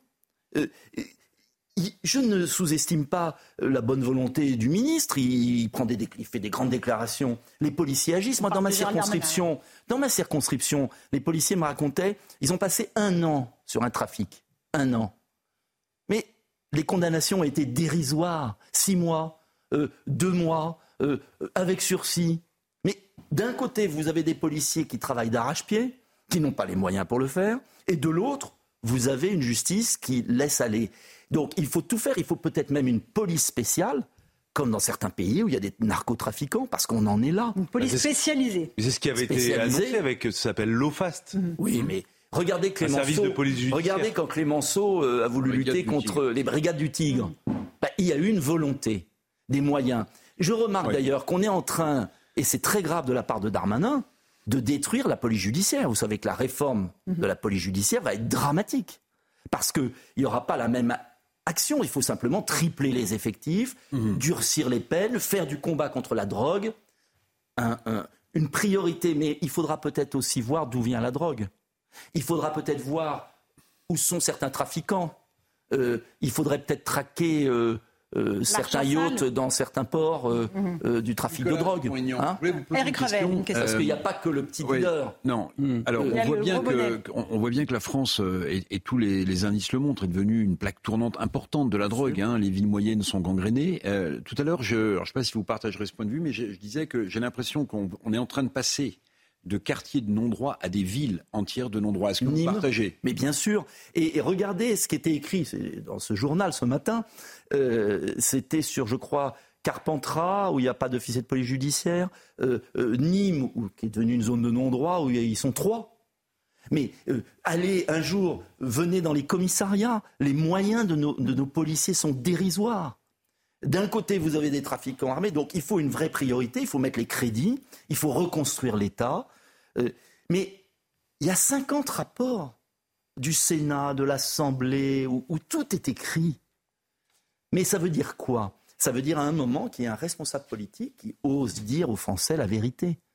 Mais il y en a beaucoup de responsables politiques. Non mais, non, vous écoutez, désolé, vous, non, vous, les avez cités tout à l'heure. Mais si Eric euh, Ciotti dit tient à peu près le même discours, Jordan Bardella, Marine Le Pen, euh, chez Reconquête et même au sein du gouvernement, il y a, y y beaucoup de gens au sein du gouvernement qui disent, la qui tiennent le même discours que le vôtre. Vous avez raison. Euh, c'est pourquoi je réclame l'union je comprends. Oui, mais du coup, ça donne l'impression pour les Français qu'il y a une forme d'impuissance, qu'on n'y arrive pas, parce que eh, il y a aussi, mais quand vous discutez avec euh, ceux qui, euh, par exemple, les gens du ministère de l'Intérieur, alors ils sont d'accord avec le diagnostic que vous posez, et de l'autre côté, ils vous disent également, euh, le, on fait face à une masse tellement importante, c'est quasiment la puissance d'un État. Aujourd'hui, le trafic de drogue, si, parce que ça se compte en milliards d'euros, oui, avec des gens qui ont des moyens extrêmement sophistiqués. On vous répond ça aussi. Mais ce que je vous réponds, c'est que nos commissariats sont dans la misère nos effectifs de police judiciaire sont dans la misère, c'est que les condamnations sont dérisoires. Donc je ne vous dis pas qu'avec mes recettes, il n'y aura plus de trafic de drogue, c'est pas vrai. Je vous dis simplement qu'on est tellement loin euh, des moyens que se donnent certains États. Est-ce que vous trouvez normal qu'un trafiquant ait 50 ans de prison Mais il devrait en avoir 20 ans. Euh, euh, est-ce que vous trouvez normal mhm. qu'il y ait une, faiblesse telle Oui, mais ça veut dire avoir le courage politique. Oui, oui, oui. Attendez, ça veut dire avoir le courage politique, par exemple. Rentrons dans le dur. Rentrons dans le dur. Mais je vais ça veut dire quoi Ça veut dire, par exemple, passer outre le, Conseil constitutionnel. Ça veut dire un référendum pour un moment dire aux Français le Conseil constitutionnel refuse ça. Mais moi, président de la République, je vous demande de hmm. m'aider. Nicolas Dupont-Aignan. Ça, ça veut dire demander aux Français un mandat. Et oui, sur une question politique. Je, voulais vous poser une question politique, si vous me permettez. il y a des diagnostics justes que vous avez posés il y a plusieurs années. C'est indéniable. Mais aujourd'hui, quel est votre espace politique? Quelle espérance vous pouvez avoir dans l'avenir politique? Parce que, comme le disait Louis Ragnel, ce constat, il est euh, partagé par des formations qui ont pignon sur rue, qui ont des électeurs. Quel est, quel est aujourd'hui votre... Non mais je vous pose une question. Moi, je vais vous répondre. Je, je, pense censé... mon espace politique. Que, mais non, vous je en contribue. Pas. Mais non, non, vous voulez vous parler franchement bah, vous je vais vous dire, être élu député, vous voulez. Mais attendez, quel est votre espace politique Mon espace politique, c'est de contribuer à une alternance pour sauver la France. J'ai suffisamment euh, œuvré et je pense être utile avec ceux qui m'aident. J'ai eu un million d'électeurs à la dernière présidentielle, c'est pas beaucoup, vous direz, mais bah, c'est un million. Si, oui, oui. Et je crois savoir, mais j'ai jamais dit que j'arriverais seul. À chaque réunion politique, je demande aux différents patrons de boutiques d'arrêter leurs esprits de boutique. Bon. Donc, vous voulez les euh, rassembler derrière votre non, bannière mais j'en suis même pas là, mon pauvre. J'en suis pas là. J'en suis. Par exemple, je regrette qu'ils aient tous été comme des cons, pardonnez-moi, euh, je vais être vulgaire. Rencontrer Emmanuel Macron Oui. Comme, voilà. Comme des. Ah oui. Ah bah, ce sont les cocus magnifiques. D'ailleurs, je vais vous dire. Si vous leur dites ça, et l'union est difficile. Il, y a, quand même des positionnements ah qui sont divergents. vous n'y seriez pas. Vous n'avez pas été ah, invité. Moi, je n'ai pas été invité. Vous, savez pourquoi je n'ai pas été invité? Dites-moi. Parce qu'ils savaient très bien que je n'irais pas. Parce que j'aurais dû être invité. Je représente un parti à l'Assemblée. Mais je vais vous dire une chose. Vous avez Il entendu la réponse de manipulés. et les Français, pendant 12 heures. Et les Français, ce qui a été terrible dans ce qui s'est passé, les Français se sont dit, les Français se sont dit, non, non, pas idiots les Français. Les Français se sont dit, en fait, tout ce petit monde travaille ensemble. Et deux jours après, Madame Borne dit, au budget, on passera par 49.3. Moi, je demande aux Républicains, je demande au Rassemblement national, qui sont à l'Assemblée, de censurer ce gouvernement.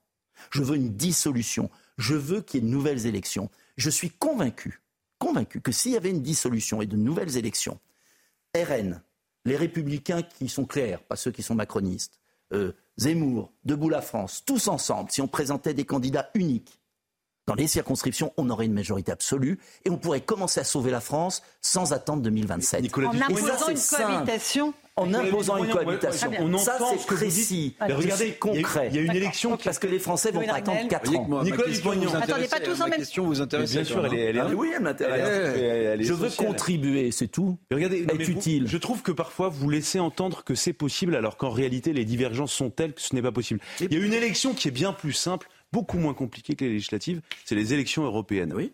Voilà. Vous allez présenter une liste en septembre. Oui. et j'ai dit. Pourquoi est-ce Attendez que... la suite. Alors non non mais j'ai une question à vous poser. Pourquoi est-ce que vous n'apportez pas votre soutien vous, vous souhaitez l'union des droits. Euh, mais l'union, je sais pas, au, LR, au RN, à Reconquête, à l'aile droite de la Macronie, sur les européennes. Bien évidemment, j'ai dit, je présente une liste et un projet clair, parce que la politique, c'est des projets. Et ensuite, je suis tout à fait prêt, au contraire, parce que je ne veux pas être tête de liste en plus, euh, donc j'en ai absolument rien à faire euh, d'avoir le rôle. Je veux simplement qu'on se mette autour d'une table et qu'on voit les points précis qu'il faut changer en Europe, avec une vraie rupture avec cette Union européenne, parce que j'entendais tout à l'heure, vous parliez du prix de l'électricité, je veux revenir au prix national de l'électricité, il faut arrêter avec ce marché européen, ce sont des choses concrètes, et la politique et les Français attendent de nous l'union autour d'un compromis programmatique. Et du coup, il y aura qui sur votre liste, euh, celle que vous mais moi, ce que j'espère, j'espère qu'il y aura une union des patriotes, euh, le plus large possible, sur un projet clair pour les Français, parce que la politique, c'est des changements concrets. Pour réhabiliter mmh. la politique, il faut dire qu'est-ce qu'on fera? Et c'est ce à quoi nous travaillons. Le 30 septembre, Debout la France va sortir un texte. Je suis prêt à l'amender en fusionnant ma liste avec d'autres.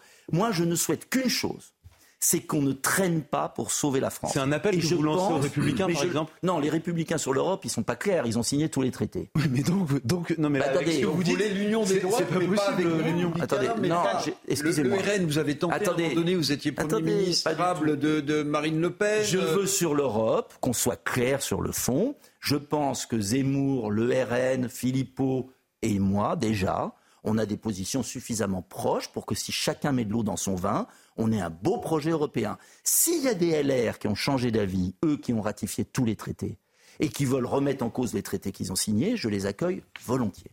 C'est le point clé. Je crois qu'il faut de la clarté. Mais je vais vous dire, avant les européennes, moi je ne vois pas comment on va continuer avec la hausse des prix. Mhm. Euh, les Français qui peuvent plus vivre. Vous aviez écrit un livre qui s'appelle Où va le pognon? Il faut un changement de politique. Nicolas Dupont-Aignan. Vous aviez écrit un livre qui s'appelle euh, Où va le pognon? Parce que parce qu'il est pas mal. Les Français se demandent où il va leur argent. Eh ben, Ils n'en ont pas. Oui, mais, si vous voulez, j'avais écrit ce livre avant la présidentielle et je l'ai relu cet été.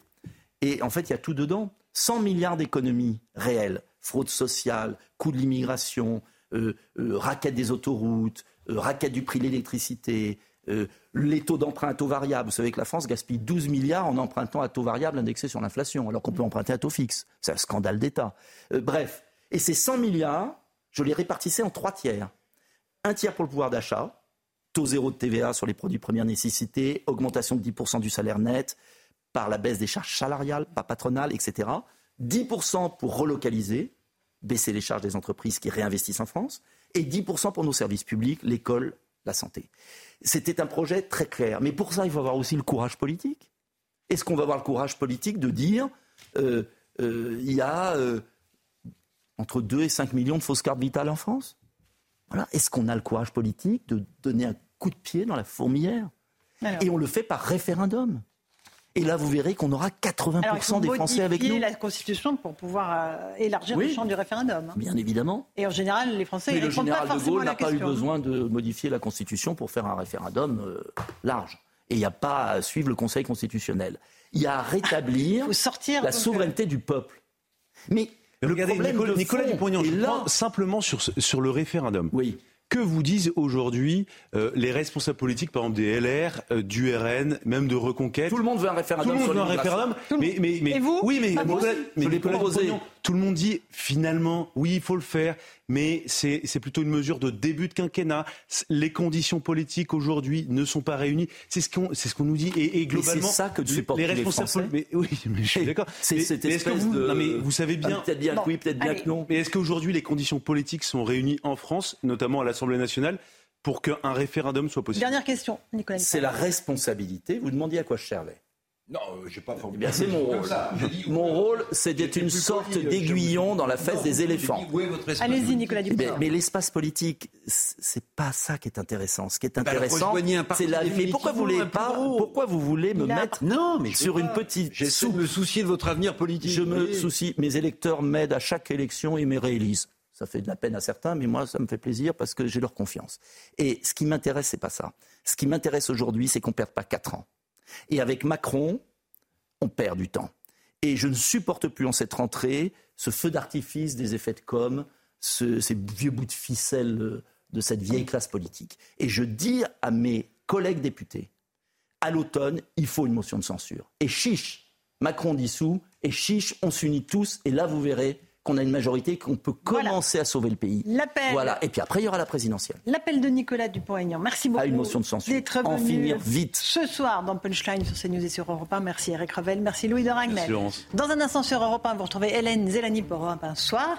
Et sur euh, CNews, pardon, vous avez rendez-vous avec Christine Kelly pour Face à l'info. Et moi, je vous retrouve demain pour Punchline. Bonne soirée à vous sur nos deux antennes.